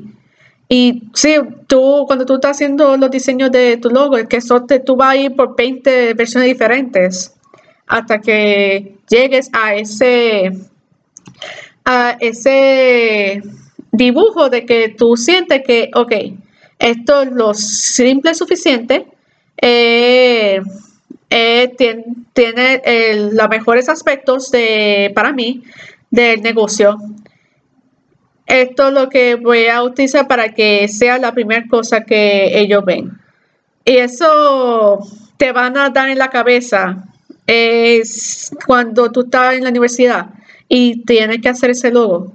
Porque la veces que yo he visto unos estudiantes de que hay un estudiante que lo que hicieron el logo es simple y perfecto y hay otros que se sobrecomplicaron y tuvieron que, tuvieron que eh, quitar unos estos esta parte innecesaria para que llegue a ese a ese punto a ese punto perfecto. Y no solamente el logo también verdad escoger un nombre que la gente pueda identificar rápido y memorizarlo. En cuestión de branding, si hablamos de logo, porque yo estudié diseño gráfico, el logo debe ser reconocible, simple, limpio, eh, memorable y que se pueda identificar en cuestión de segundos. Y obviamente, pues, no mucha gente sabe, ¿verdad? No atacar, pero como que desarrollar bien un logo o un branding. Y más cuando, ¿verdad? Tú tienes que coger ese branding y llevarlo a términos legales por ejemplo, hacerle un trademark en el Congreso de Estados en la librería del Congreso, del Congreso de Estados Unidos, que eso es un protocolo más complicado y más tedioso. No sé si tú has tenido la oportunidad de hacer trademark o algún tipo de copyright a tus trabajos.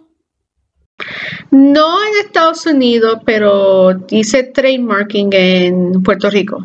Eh, es a ambos los logos de mi estudio, de Natasha Canepa Animation Studios, y la marca de mi pinturas, eh, Boricua.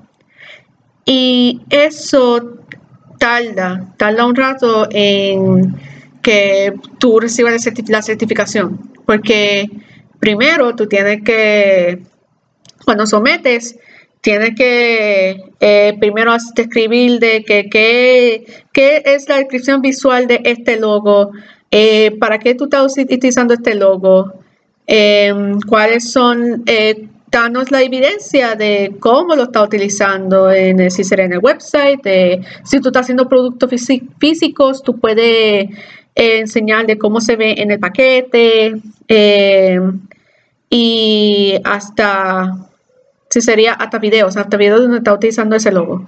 Eh, tiene que pagar, no sé si, creo que es más de 100 dólares que tiene que pagar inicialmente. Eh, para ese... Una inversión. Sí. Y es para simplemente someter eso. Después ellos tienen que eh, ver ese, esa marca y tienen que escribir un reporte detallado de que de lo que hiciste bien y de lo que tú tienes que añadir. Y eso, eso tardaría a lo mínimo cuatro hasta un año en que tú recibas una contestación. Y es que, imagínate que, porque ellos, ellos tienen que bregar con varias marcas, pues eh, tú recibes ese reporte, eh, tú haces los cambios, eh, tú sometes eso, Cami, tú tienes que invertir 15 dólares para someter eso. Y espera una semana a que te, que te aprueben de que, ok, ya todo parece que todo está listo. Ahora somete esta trademark para el gazette virtual. Y eso es lo que prácticamente que te da un asiento en la fila para que te des la certificación. Y con eso tiene que pagar 75 dólares. Damn.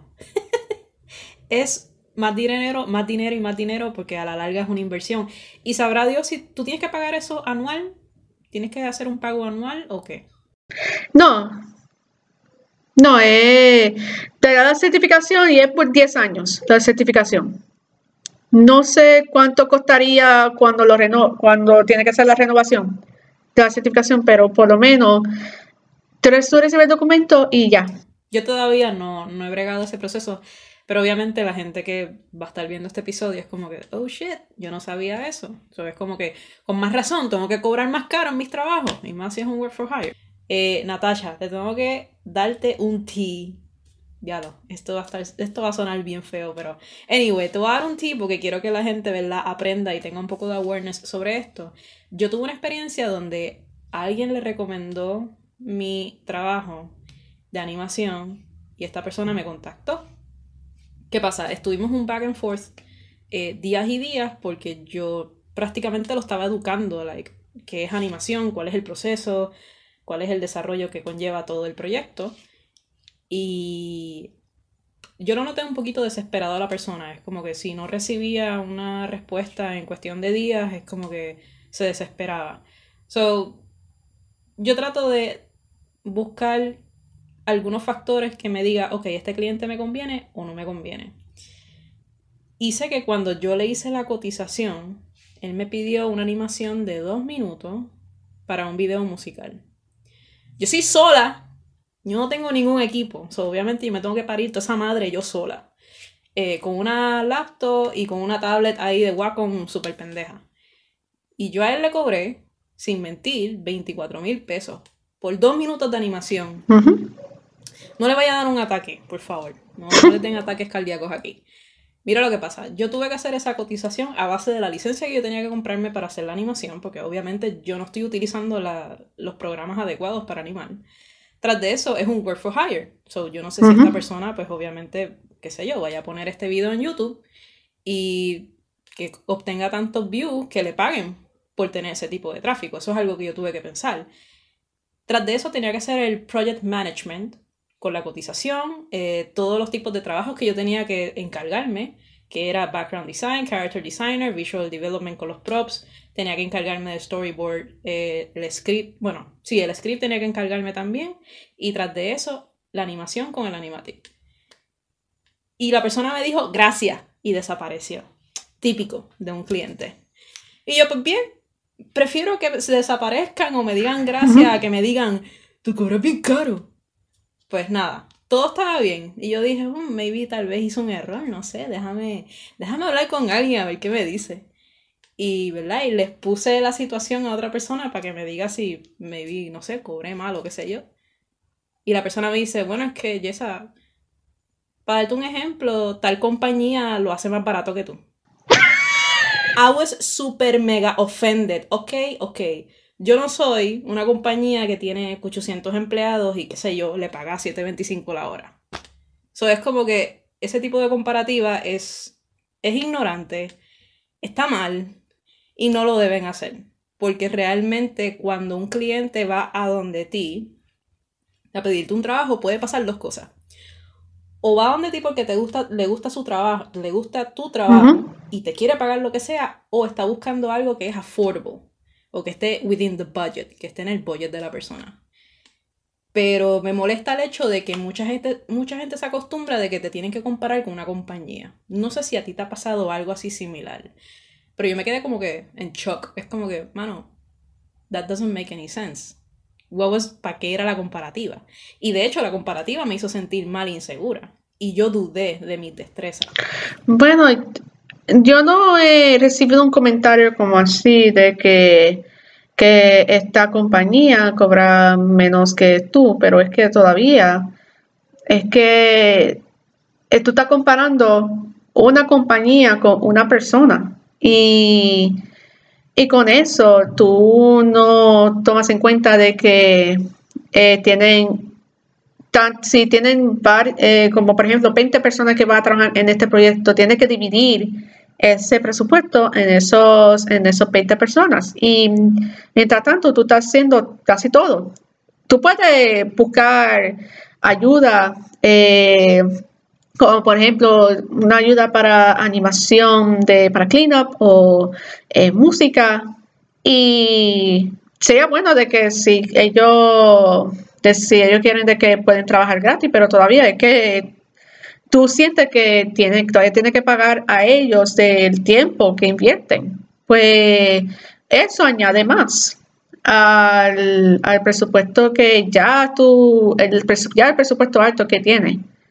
Pues es que lo que tiene que tener en mente de la audiencia, especialmente de eh, personas que quieren buscar un artista, eh, unas artistas para que ayuden en su proyecto, es que tiene que pensar en la mente del artista de que, ok, ¿por qué están cobrando a este precio? Eh, en comparación de que con otro trabajo. Y cuando ya tengan cuenta de que, ah, de que porque este proyecto mío es un poco grande, eso porque ese precio es gigantesco, eh, pues empiezan a considerar de que, ok, no sé si es que estoy súper ambicioso o de que puedo pensar, eh, planear mejor, de que, ok, si yo quiero hacer este proyecto, puedo, hacer como un crew call, un crew call eh, a través de las páginas públicas, por ejemplo, por Facebook o por Instagram, de que yo estoy buscando esto a cierta persona, a cierta persona, y pueden ser específicos si, si quieren que, sea pago, de que tienen que eh, tener en mente de que, ok, si es que tengo que negociar a cada uno o, o puede ser lo mismo a todos. O si no quieres hacer eso, no, si no quieres que pagues, sea específico que sea volunteer based. Porque eso bajaría más eh, la frustración de cuando el artista, eh, cuando de repente no tiene suficiente dinero para pagar a ellos. Y también de que si eso dice que volunteer base, eso más en la base de que, ok, estoy haciendo esto para algo que porque me gusta o que a pasión. Eh, y puede coger de estas dos maneras. Ninguno de ellos duele o que te ofende tanto como eso. Si es súper claro de lo que tú estás buscando o de lo que tú eh, de lo que tú quieres en tu proyecto, pues tú tendrás un artista que eh, no súper feliz, pero por lo menos de que siente menos ofendida. Natacha, te voy a hacer otra pregunta. Explícame por qué es importante, ¿verdad? Eh, leer el contrato y entender las cláusulas de cada contrato cuando te entregan, ¿verdad? Ese contrato para hacer ese proyecto. Es que para que no te, para que no te cojan de idiota. Pendejo. Porque el trabajo. pendeja, mi ciela. Es es, que cuando tú cuando tú recibes este trabajo, este trabajo que se ve bien exciting, tú tú tienes esa mentalidad de que, ah, que, yo confío en esta persona que porque me tiene este plan de trabajo que es interesante, que es nítido, ah, que voy a hacer skin through, ahí está, firme el contrato. Ay, no, que, no, que este trabajo es, terrible. Es que es que, es que a veces cuando, es, cuando esa experiencia ocurre es porque eh, no verifican bien el contrato. Y ese contrato de que te dan a ti, normalmente te dicen de que, eh, de que no puedes enseñarte tal trabajo por un rato, de la duración del proyecto, el pago, especialmente el pago de que cuánto te pagarían, cómo sería el pago de que si sería por hora o fixed y también de cuánto duraría en que te paguen, si sería por mes o tiene una cantidad cierta de días, como 45 días es, la cantidad normal de que te transfiere el pago. Pues cuando uno reciba eso, es que tiene que tener cuidado porque ahí tú puedes ver bien de que esas palabras claves y, y unas palabras que no están ahí, que te dan esta serie de preguntas de que tú puedes hacerlo hacia el cliente de, para por lo menos entender mejor de que, de que por qué el pago es como así, por qué el tipo de revisión es como así y, te puede, y poder colaborar contigo bien, de que te, te, te contesta bien las preguntas. Pero si ellos empiezan a no darte suficiente información o están escondiendo eh, la información que necesitas. Eso cuando tú tienes que empezar a reconsiderar de que ah, sería mejor eh, rechazar eso y ir hacia otra oportunidad. Ve acá, Natasha, te voy a hacer otra pregunta. Eh, en, cuando tú haces tus contratos, tú haces límites de revisiones, tú penalizas cuando hay un cambio injustificable, eh, tú cobras cuando te piden cosas extra que no estaban estipuladas en el contrato. Esos detalles, ¿tú los tienes escritos en tu contrato? Em, la mayoría sí. Eh, y esto después de varias revisiones que tuve con ese contrato. Porque normalmente lo más importante en el, contrato mío es eh, los tasks que tengo que hacer, el, el, pago que me darían, de que si sería un pago que ya colaboramos, o de que sería el pago que colaboramos junto con el pago por hora, que eso normalmente eso directo hacia storyboarding, si tengo que hacer eso.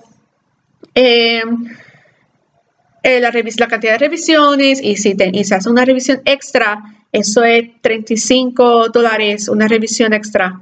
Em, eh, cuando yo estoy entregando trabajo, yo tengo este watermark de para que tú recibas el trabajo sin watermark tiene que ser un pago completo, tiene que completar el pago, hasta incluyo en una parte ahí, porque yo, sé que hay una persona que no puede hacer pagos completos en, un, una sección, tú te, te da la oportunidad de que tú puedes separar los pagos eh, dependiendo de lo que eh, tú sientes cómoda, que como por ejemplo un pago de, en un total de 400 dólares, un pago de 200 de este mes, eh, mientras el pago de 200 sería para el próximo mes.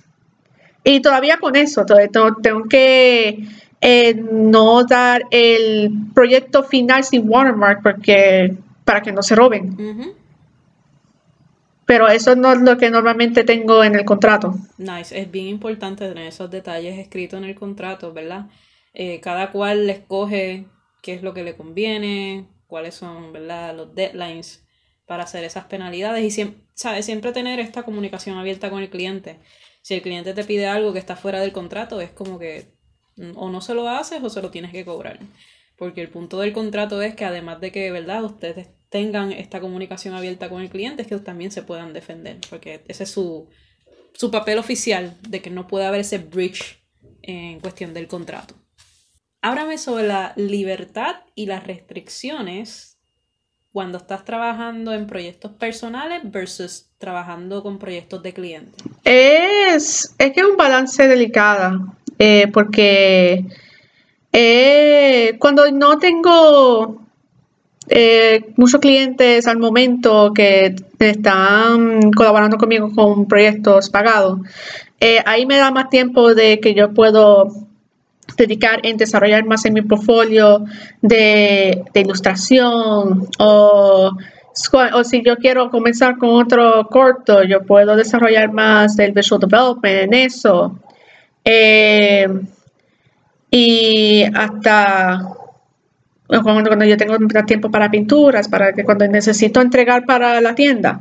Pero cuando hay más clientes, el tiempo para trabajo personal se baja mientras dedico más en, eso, en esos proyectos, especialmente si tienen deadlines que son cercanos. Y cuando termino con eso, trabajando en proyectos personales, eso siento como una recompensa.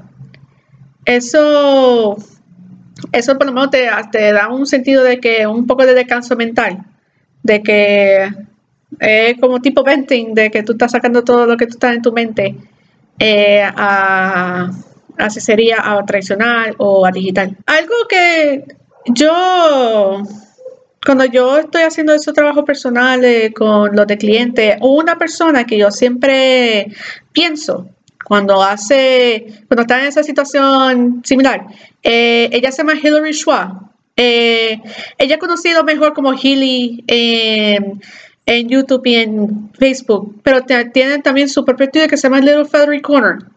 ella normalmente trabaja con clientes, pero ella tiene ese, esa meta de que quiere, necesita hacer una anima, por lo menos una animación, no importa si es bien detallado o simple, cada mes.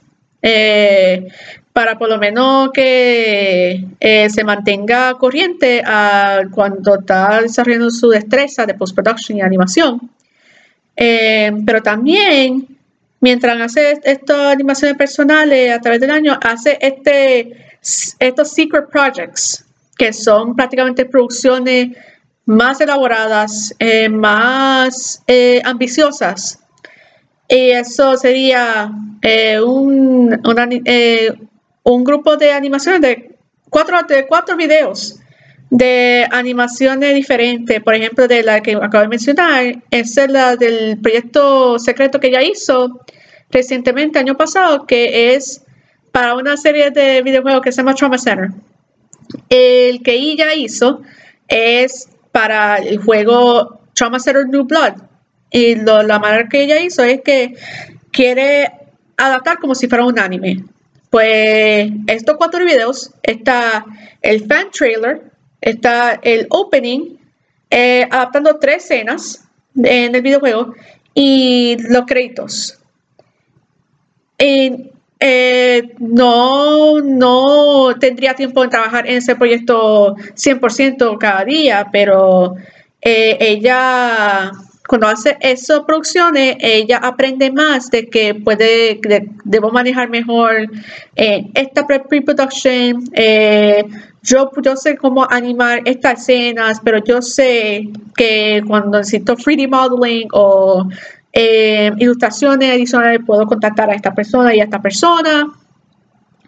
Y con esta, con cada proyecto, ella mejora porque la razón por que ella está haciendo eso es para eh, en el futuro si ella quiere hacer una, una serie de internet animada. Y, yo siento de que cada vez que yo veo su trabajo es que, es que me inspira. Me inspira cuando veo eh, las animaciones que ella completa, no importa que si es súper elaborado como la de que yo mencioné o algo súper simple que ella trabaja en una semana. Porque es algo divertido que ella hace. Y eso, quiero hacer algo como así. Algo continuo, consistente. Sí, es de que eh, cuando yo quiero, además de, de, ilustraciones, que yo quiero hacer, preparar más de animatics, storyboards, eh, preparar animaciones eh, pequeñas, de que no tiene que ser súper, no mucha historia, es como una animación de multimedia. Eh, y, es, y eso sería más para, por lo menos, refrescarme en varias partes de animación o que yo quiero hacer esto esto en particular porque yo tenía estos storyboards hace tiempo, en el pasado. Yo quiero hacer esto ahora pero con lo que yo sé. Ok, ya terminamos esta parte. Ahora, te voy a hacer esta última pregunta en esta sección porque medio mundo me lo ha preguntado. Y es que todos quieren saber cómo fue que tú manejaste el proyecto, ¿verdad? De la animación de Pepito. Porque cuando vimos ese video es como que, holy shit, la Natacha se tiró esa pendeja y está bien lindo. Y es como que tenemos que saber cómo fue que ella elaboró todo esto. So, explícanos ¿Cómo fue ese proyecto? ¿Cómo fue que lo manejaste? ¿Cómo te inspiraste? Bueno, como yo logré eh, recibir eso, eh, fue después que yo gané el, premio de Best Local Animation en Luzca eh, por el corto de Place to Place. Yo subí eso por la página de animadores boricuas.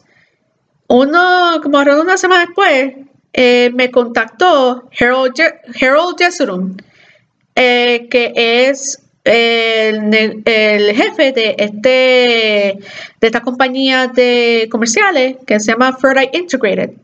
Y me acercó y como que yo no sabía que yo, que yo iba a pensar primero, porque nuevamente cuando recibo clientes nuevos tengo que hacer esa búsqueda de que, ok, este es legítimo, este, este email es legítimo, puedo confiar en esta persona. Eh, pero eh, yo vi que, ok, este es el mismo, es que este es un jefe de, este, de esta compañía. Ok. Em, me hablé con él, em, llegamos a este precio eh, y al principio no hubo una cierta em, fecha límite y después, unos días después, medio de la fecha límite, pues tengo que rápidamente eh, preparar el horario, preparar los costos y comenzar a trabajar, de que yo comencé con elaborando más los storyboards, eh, preparé este animar junto con los soundbites que tuvo que dar, que, tuvo que dar a mí, del el audio y también de los logos al final. Eh, todo tardó un rato en elaborar el timing de eso, eh, hasta que tuve que cambiar unas escenas em, eh, por las críticas que me dieron a mí pero logré completar eso una semana antes del deadline que le preparé. Y es, como que eso me es algo que yo estoy que yo ok, logré completar una producción a tiempo. Eso, eso es lo que yo estoy feliz. ¡Wow! A mí es, como que experiencia nueva, aprendiste, ¿verdad? Y como tú dijiste, no fue algo lineal de que si hiciste el proyecto y te lo aprobaron. tuviste críticas, tuviste que arreglar un par de cosas, etcétera, etcétera. Sí, definitivamente. Bueno, el, como fue recibido por internet, eh, es que como que es el más que yo he recibido en, en comentarios, en likes en un producto en particular, en un post. Eh, porque el post que ha recibido más likes es por la página en, de Pepito, de que cuando compartió ese, eh, ese comercial. Eh, porque la de del Toñito Auto aquí por Facebook, sí compartió ese video, pero la de cuando Pepito compartió, ya que era una página más grande, recibió más atención. Y viendo esos comentarios de que, ah, esto está a nivel de Hollywood, de que esto es genial, esto está lindo, de que eso me, me hizo bashful, de que, de que, ay, que la gente le gusta esto. es que todavía me sorprende. ese praise me imagino que fue como que bien overwhelming, porque era la primera vez que algo te explotaba. Sí, es que Hubo una vez en el pasado que tuve un notebook que técnicamente explotó, pero eso fue durante la era de Tumblr. Em, ok. Pero a ese nivel de que recibiendo más de 200 likes en un, un comercial que yo hice, es que no he visto eso antes, por lo menos para mí. Algo es algo, es como que por algún sitio se empieza y se termina. eso es bueno, el exposure vamos entonces ahora a... Ya estamos casi culminando. Ahora vamos para tu parte favorita, mi ciela. A los clientes. ¿Cuál es tu tipo de clientela y tus experiencias? Eh, fue un... Fue, fue un... Ya lo me tiraste un suspiro ahí y eso me quiere decir que you have tea for me. Tú dijiste, I got the tea. You got the tea. Revuelca el tea. Porque, ¿qué, qué, qué ¿Qué creativo no tiene sus fucking clientes de hell? Bueno, es que lo bueno es que ahora yo tengo clientes que, eh, que, que son profesionales, que, colaboran muy bien, em, pero al principio... Pero tú, sabes por qué es eso, ¿verdad? ¿Por qué? Porque aprendiste a escogerlo. Sí. Ya tú tienes un filtro específico que tú no coges a cualquiera. pero sí, es que, pero comenzando, yo era naif, yo era joven, yo quería trabajar en algo, no importando en cuál, para que por lo menos me parezca profesional. Y este cliente particular eh, fue la primera vez y hasta ahora la única vez de que nunca he recibido un pago no importando de cada, de cada eh, comunicación que yo le doy a él, a él, es que era, era algo increíble. Ok, para de cómo rayos yo encontré a este cliente. Em, yo, cuando estaba trabajando con Fubi, el fundador me dijo de que, ah, que él conoce a alguien que está buscando ayuda con dibujos, con ilustraciones. Em, y yo dije, ok, que me conecté a esta persona. Y me eh, conecté con este hombre que era rol de misma edad, parecía de Young Adult. Em, y me explicó de que está eh, haciendo este pattern, este, este concepto de un reloj que es eh, ayudaría en la farmacéutica. Era nítido, eh, aunque era un poco complicado. y lo que quería que yo hiciera es que con este documento que me dio, en los sketches que están ahí, que básicamente que lo limpie, que limpie o elabore más en esos dibujos. Yo preparé eh, la cotización de, por lo menos de lo que yo cubría ese tiempo, una cotización de que, ok, del tiempo que voy a, pensé que va a ser, eh, tengo que pintarlo a color, ok. Hice la de, ok, esto va a ser del line eh, cuando hago eso, el, cuando hago de color, efectos, y me dijo, no, no, no, solamente blanco y negro. Y dije, ok, pues tengo que revisar todo eso. De, de, ok, ahora esto, lo que cuánto me tardaría, de cuánto debe cobrarme. Y digo, ok, eh, llegamos, a una, llegamos a un acuerdo de que discutiríamos PayPal, discutiríamos el pago de, para esos trabajos. Pues yo hice, limpié los dibujos, yo me tardó un ratito porque eran nueve. Eh, y yo le entregué, y digo que todo está bien, que y me mencionó otra vez de, sobre del pago. Y dije, ok, de que como que durante ese tiempo yo, estar, yo estaba en de ir de viaje. Eh, yo le dije de que, ok, eh, yo estaría fuera por cierta semana. Eh, cuando yo regrese, yo podemos discutir de cómo sería el pago. Y por alguna razón no recibí un email. Pues está acercando al final. Y dije que, ok, eh, ya estoy, voy a regresar en este día. Eh, déjame saber cuál día sería bueno para eh, discutir esto. Nada. unos días después, por lo menos ya en la semana cuando regresé. Ok, ya regresé. déjame saber. Déjame saber de que cuando estaría disponible. y no recibí ningún email por unos meses es cuando yo envié un email durante verano, eh, creo que era como que mayo, yo envié ese email de que, de que, bueno, buenas tardes, de que yo, que yo estaba curioso de cómo sería el pago, de, porque yo te hice, hice esas comunicaciones, déjame saber. Y él me dijo de que la razón por qué no me comunicó a ese momento es que está utilizando mis, los dibujos que yo he hecho para hacer pitching a, los, a las compañías, a cualquier investor de que están, estarían interesados en eso. Prácticamente robó, robó los trabajos. The audacity. Yo estaba enojada, yo estaba enojada en ese momento. Yo es que tenía las bolas en contactarme meses después para preguntarme de que, ah, tú estudias en este en esta universidad porque porque una, universidad que está cerca, me imagino que era para ir para tener acceso a librería, para hacer research y dije, no, yo no estudié ahí. Y dije, ok, nada más. Wow. Todavía tengo el.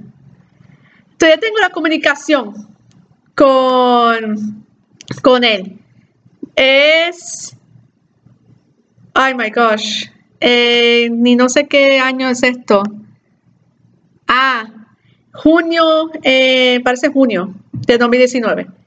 Hey, hope all is well. Question Did you go to Mason?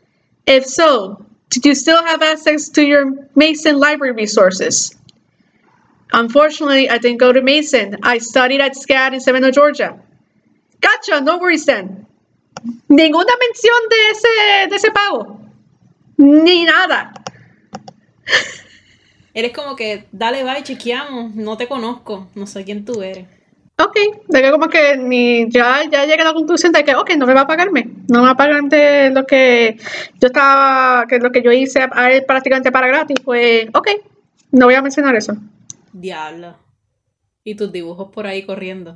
Sí, yo- mejoré, yo mejoré como artista digital, pues, no, no me importa de esos dibujos. Ya es como que pasó el capítulo, ya esos dibujos son irrevelantes. Esos dibujos no me representan ya. Sí, como un bygone era, ya se fueron, ya eso es el pasado mío, ya estoy en greener pastures. Ay Dios, ¿tienes otra experiencia con otro cliente del infierno? Eh, a ese, a ese nivel, como por lo menos personal, no.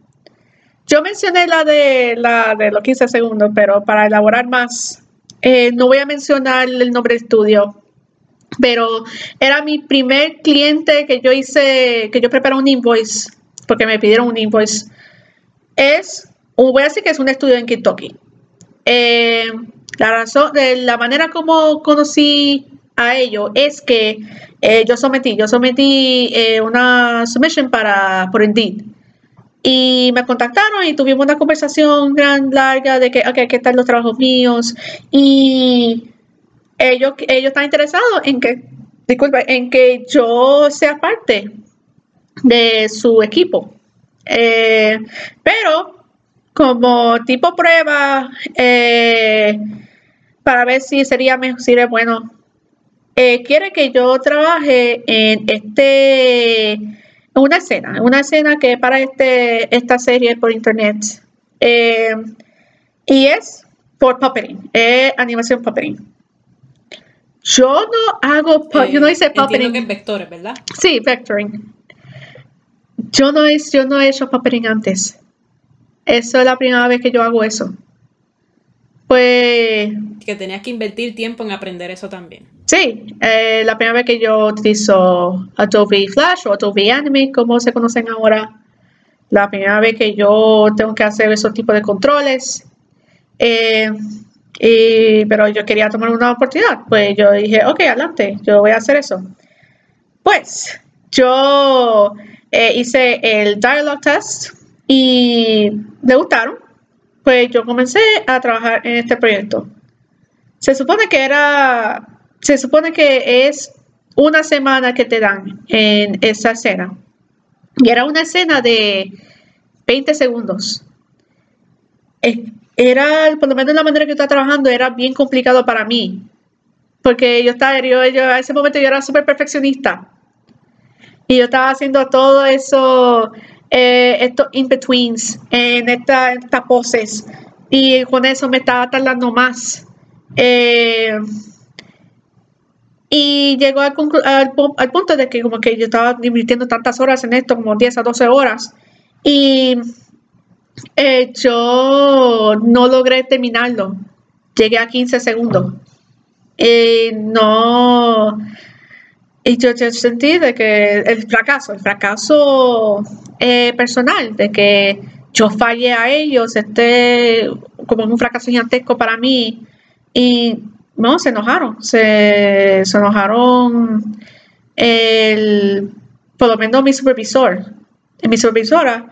Y eh, yo vi en el, por el chat de que de ese equipo de que de que, hay, que alguien pueda completar esta escena, es que la de la animadora, la, animadora que no mencionaron mi nombre por lo menos, eh, la animadora eh, no tendrá tiempo para completar esto y una persona inmediatamente cogió eso. Y eso me hizo sentir mal. Pues cuando yo tuve que preparar el invoice, el pago final, y yo ya, ya sabía el pago, pero el pago final era 70 dólares. Wow. Es que recibí, recibí esos 70 dólares y eso fue el primer cliente que yo hice en Voice. Mi primer, técnicamente mi primer cliente oficial, pero es que yo tuve que decir a la que me contactó primero al recruiter, porque ella es buena, ella buena gente, eh, que siento después de pasar por experiencia, siento que debo rechazar esto, eh, este trabajo, porque todavía me estaba ofreciendo trabajo, todavía, todavía iban a ofrecerme a mí unos proyectos, pero es que a ese punto de que como el, tipo de pago y también la experiencia que pasé, es que no vale la pena. Eh, tuve que rechazar. Sí, fue una, una, decisión ahí personal. Estoy tratando de pensar, pero es que la de Metro Six, eso ha sido una de las mejores porque eso ha ayudado tanto, ha sido un beneficio gigantesco en, mi trabajo, en cómo yo veo yo misma eh, como animadora. Eh, y, es, y pues, eso ha sido una experiencia inolvidable, porque era, yo, yo entré en eso cuando yo estaba saliendo de la universidad y cuando lograron terminar, era cuando yo, era una manera para, para recuperarme de ese, de ese revoluz del, de, la, de la otra compañía eh, internacional. Era más como eh, recogiendo los pedazos, eh, restaurando mi confianza. Eh, y yo personalmente le dije eso, le dije eso a él de que yo estoy feliz de que pude trabajar en esto, porque era una manera en que yo crecí como artista y que como que yo logré tener esa oportunidad para experimentar, para tomar riesgos de storytelling y logró sacarme de este rut que yo, que yo me caí. Y no, nunca se me va a olvidar eso. Mi ciela, es hora de coger ese brequecito y buscar tu agüita, tu cafecito, tu té y comértelo con tus galletas por soda o pan sobao. No se te olvide que puedes comunicarte en trazo invisible mediante el botón de mensaje que se convierte en un voice message o un mensaje audio. Y puedes sugerir cualquier cosa, puedes rantear o confesar tus pecados con nosotras. Por favor, que sea algo relacionado al mundo del freelance creativo. Si no, va bloqueado. Adicional a eso, Jessa está preparando su propio libro de freelance porque ya le gusta ayudar a la gente. Y ella lleva ya como dos años escribiendo mierdas en ese libro. Se está tardando bastante, pero, pero si la quieres apoyar para que ella saque ese libro para rápido, porque está comiendo mucha mierda, puedes ir a la página de Coffee y escribir Cafrecita Project. Y ahí vas a conseguir todas las cosas que ella ha publicado a este momento.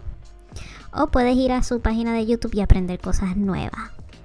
Ah, y por si no lo sabía, ya Yesa le había hecho una entrevista, la cual fue el, el episodio anterior, una entrevista a Wilma Miranda, que es una freelancer trabajando también en las industrias de animación. Allí se habló de muchos temas controversiales. Si realmente estás muy curioso sobre cómo Wilma se movió en esa industria, cómo fue su vida en California y qué ella opina sobre las mentalidades elitistas, puedes ir al episodio previo que está en Trazo Invisible o puedes ver las pocas vergüenzas y las muecas de estas dos estancadas en el canal de YouTube. Ay, que no se me olvide tenemos dos episodios próximos que se van a publicar pronto. Uno de ellos es una entrevista a una diseñadora de moda que es transgénero.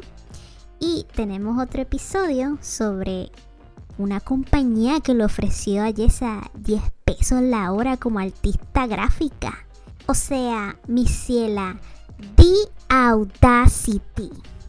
Se me olvidó preguntarte y me gustaría que tú me dijeras eh, algún detalle específico sobre ti, algo interesante sobre ti, o si me puedes decir por lo menos cosas que a ti te gustan, si tienes hobbies. Oh boy. ¡Oh no! Aquí ¡Oh no! ¡Abrió una cajita Pandora! ¡Oh no! Dale, aprovecha, Eh. tíralo, tíralo. Ok. Eh, a mí me encanta shows de Broadway. A mí me encantan musicales. Eh, yo he sido fan de musicales desde 2009. Yo la mayoría del tiempo yo he viajado a Nueva York para verlos. Y sí, es súper caro, pero es una experiencia, eh, es una experiencia excelente. El dinero compra la felicidad. A mí me gusta el anime, eh, aunque yo no veo tanto. ¿Qué qué? ¿Qué te gusta El qué? anim- el, el anime. anime. Fo, eso es tanca. Eso es un parásito. ¿Qué tú te crees? Y también me gusta el manga. Bloquea. Yo Cancel soy culture. super weeb. super weeb. Ajá. Eh, pero a mí, eh, yo, yo tengo más tiempo en leyendo manga. Eh, lo que la serie que estoy leyendo recientemente ahora, eh, estoy leyendo Yotsuba, eh, que es un slice of life, que es bien adorable. Eh, Blue Period, que ahora tiene una adaptación de animación por Netflix, que es un drama sobre pintura o un drama sobre arte, y es una de mis series favoritas. Eh, Saint Young Men, que te va a encantar esta premisa, es sobre Jesús, como que Jesús Cristo y Buda eh, tomando una vacación en Japón de, en día moderna. Holy Y shit. es una de mis se series, algo. una de mis series favoritas. Me encanta Saint Young Men. Y eh, también, obviamente, JoJo's Bizarre Adventure, eh, aunque yo veo más el anime. em, todavía necesito ver parte 5. También me, me encanta escuchar Let's Plays. Eso siempre ha sido algo que yo escucho, que yo veo cuando yo trabajo. Eh, de- y a través de esos Let's Plays, eso me ha puesto fanático de una cierta serie como Danganronpa, eh, Final Fantasy XIV. Eh, yo, yo, estoy, yo obsesionada con Final Fantasy XIV, especialmente con la nueva expansión de Endwalker.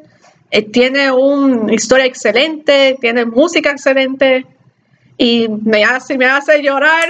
Oh, wow. A ti te hace de todo. te Sí, y también, obviamente, Persona, Persona 5, eh, Persona 5, eh, recientemente con Persona 5 Strikers, eh, yo he visto eh, un let's play de eso. Y tú vas, si vas a mi website, tú vas a escuchar la música de esa serie, eh, Persona 5, Persona Q2 eh, y Persona 5 Royal, que son la expans como un- una versión definitive de Persona 5. Eh, ¿Qué más?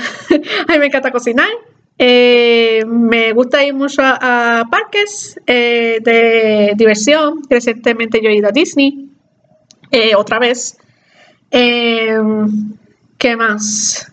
Ah, eh, a mí me encanta, me encanta música. Yo, yo hice baile por tres años en un estudio cuando yo estaba en superior. Ya no hago eso, pero sí, esa parte de mi backstory que yo no digo tanto. Pero. Acá que bailaste salsa. eh, jazz y hip hop, Uh, o sea, tú te tirabas al piso y rodabas y todo en cabeza.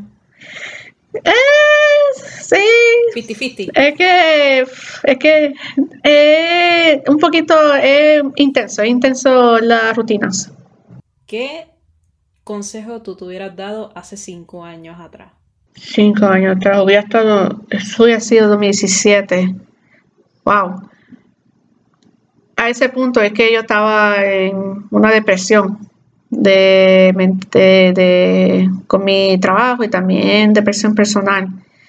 Es, es que yo lo que hubiera dicho ahí a ese momento de que tu trabajo, tu trabajo a alguien le va, le va a encantar. Tu trabajo a, a alguien sería inspirado.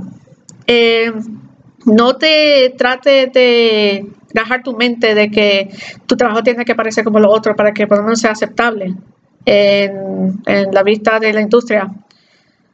Sí, es que el, el corto que tú vas a hacer en ese año va a ser espectacular. Eh, tú vas a encantar trabajando en eso. Eh, tú vas a encantar trabajando con la persona que estaría en tu equipo. Y no te trates en, en que enterres en esta caja de que tiene que ser eh, este profesional específico, de que tiene que eh, estar en estos estudios para que considere como profesional.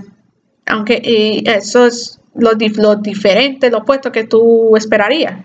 Tú puedes, todavía tú puedes encontrar éxito de, en tu manera eh, que todavía tú puedes tener la libertad en hacer los proyectos que, que quieras hacer y también de tus propias producciones. Tú todavía tú puedes hacer unos cortos nuevos. Tú, todavía tú puedes conocer a una persona que pueden ser colaboraciones excelentes.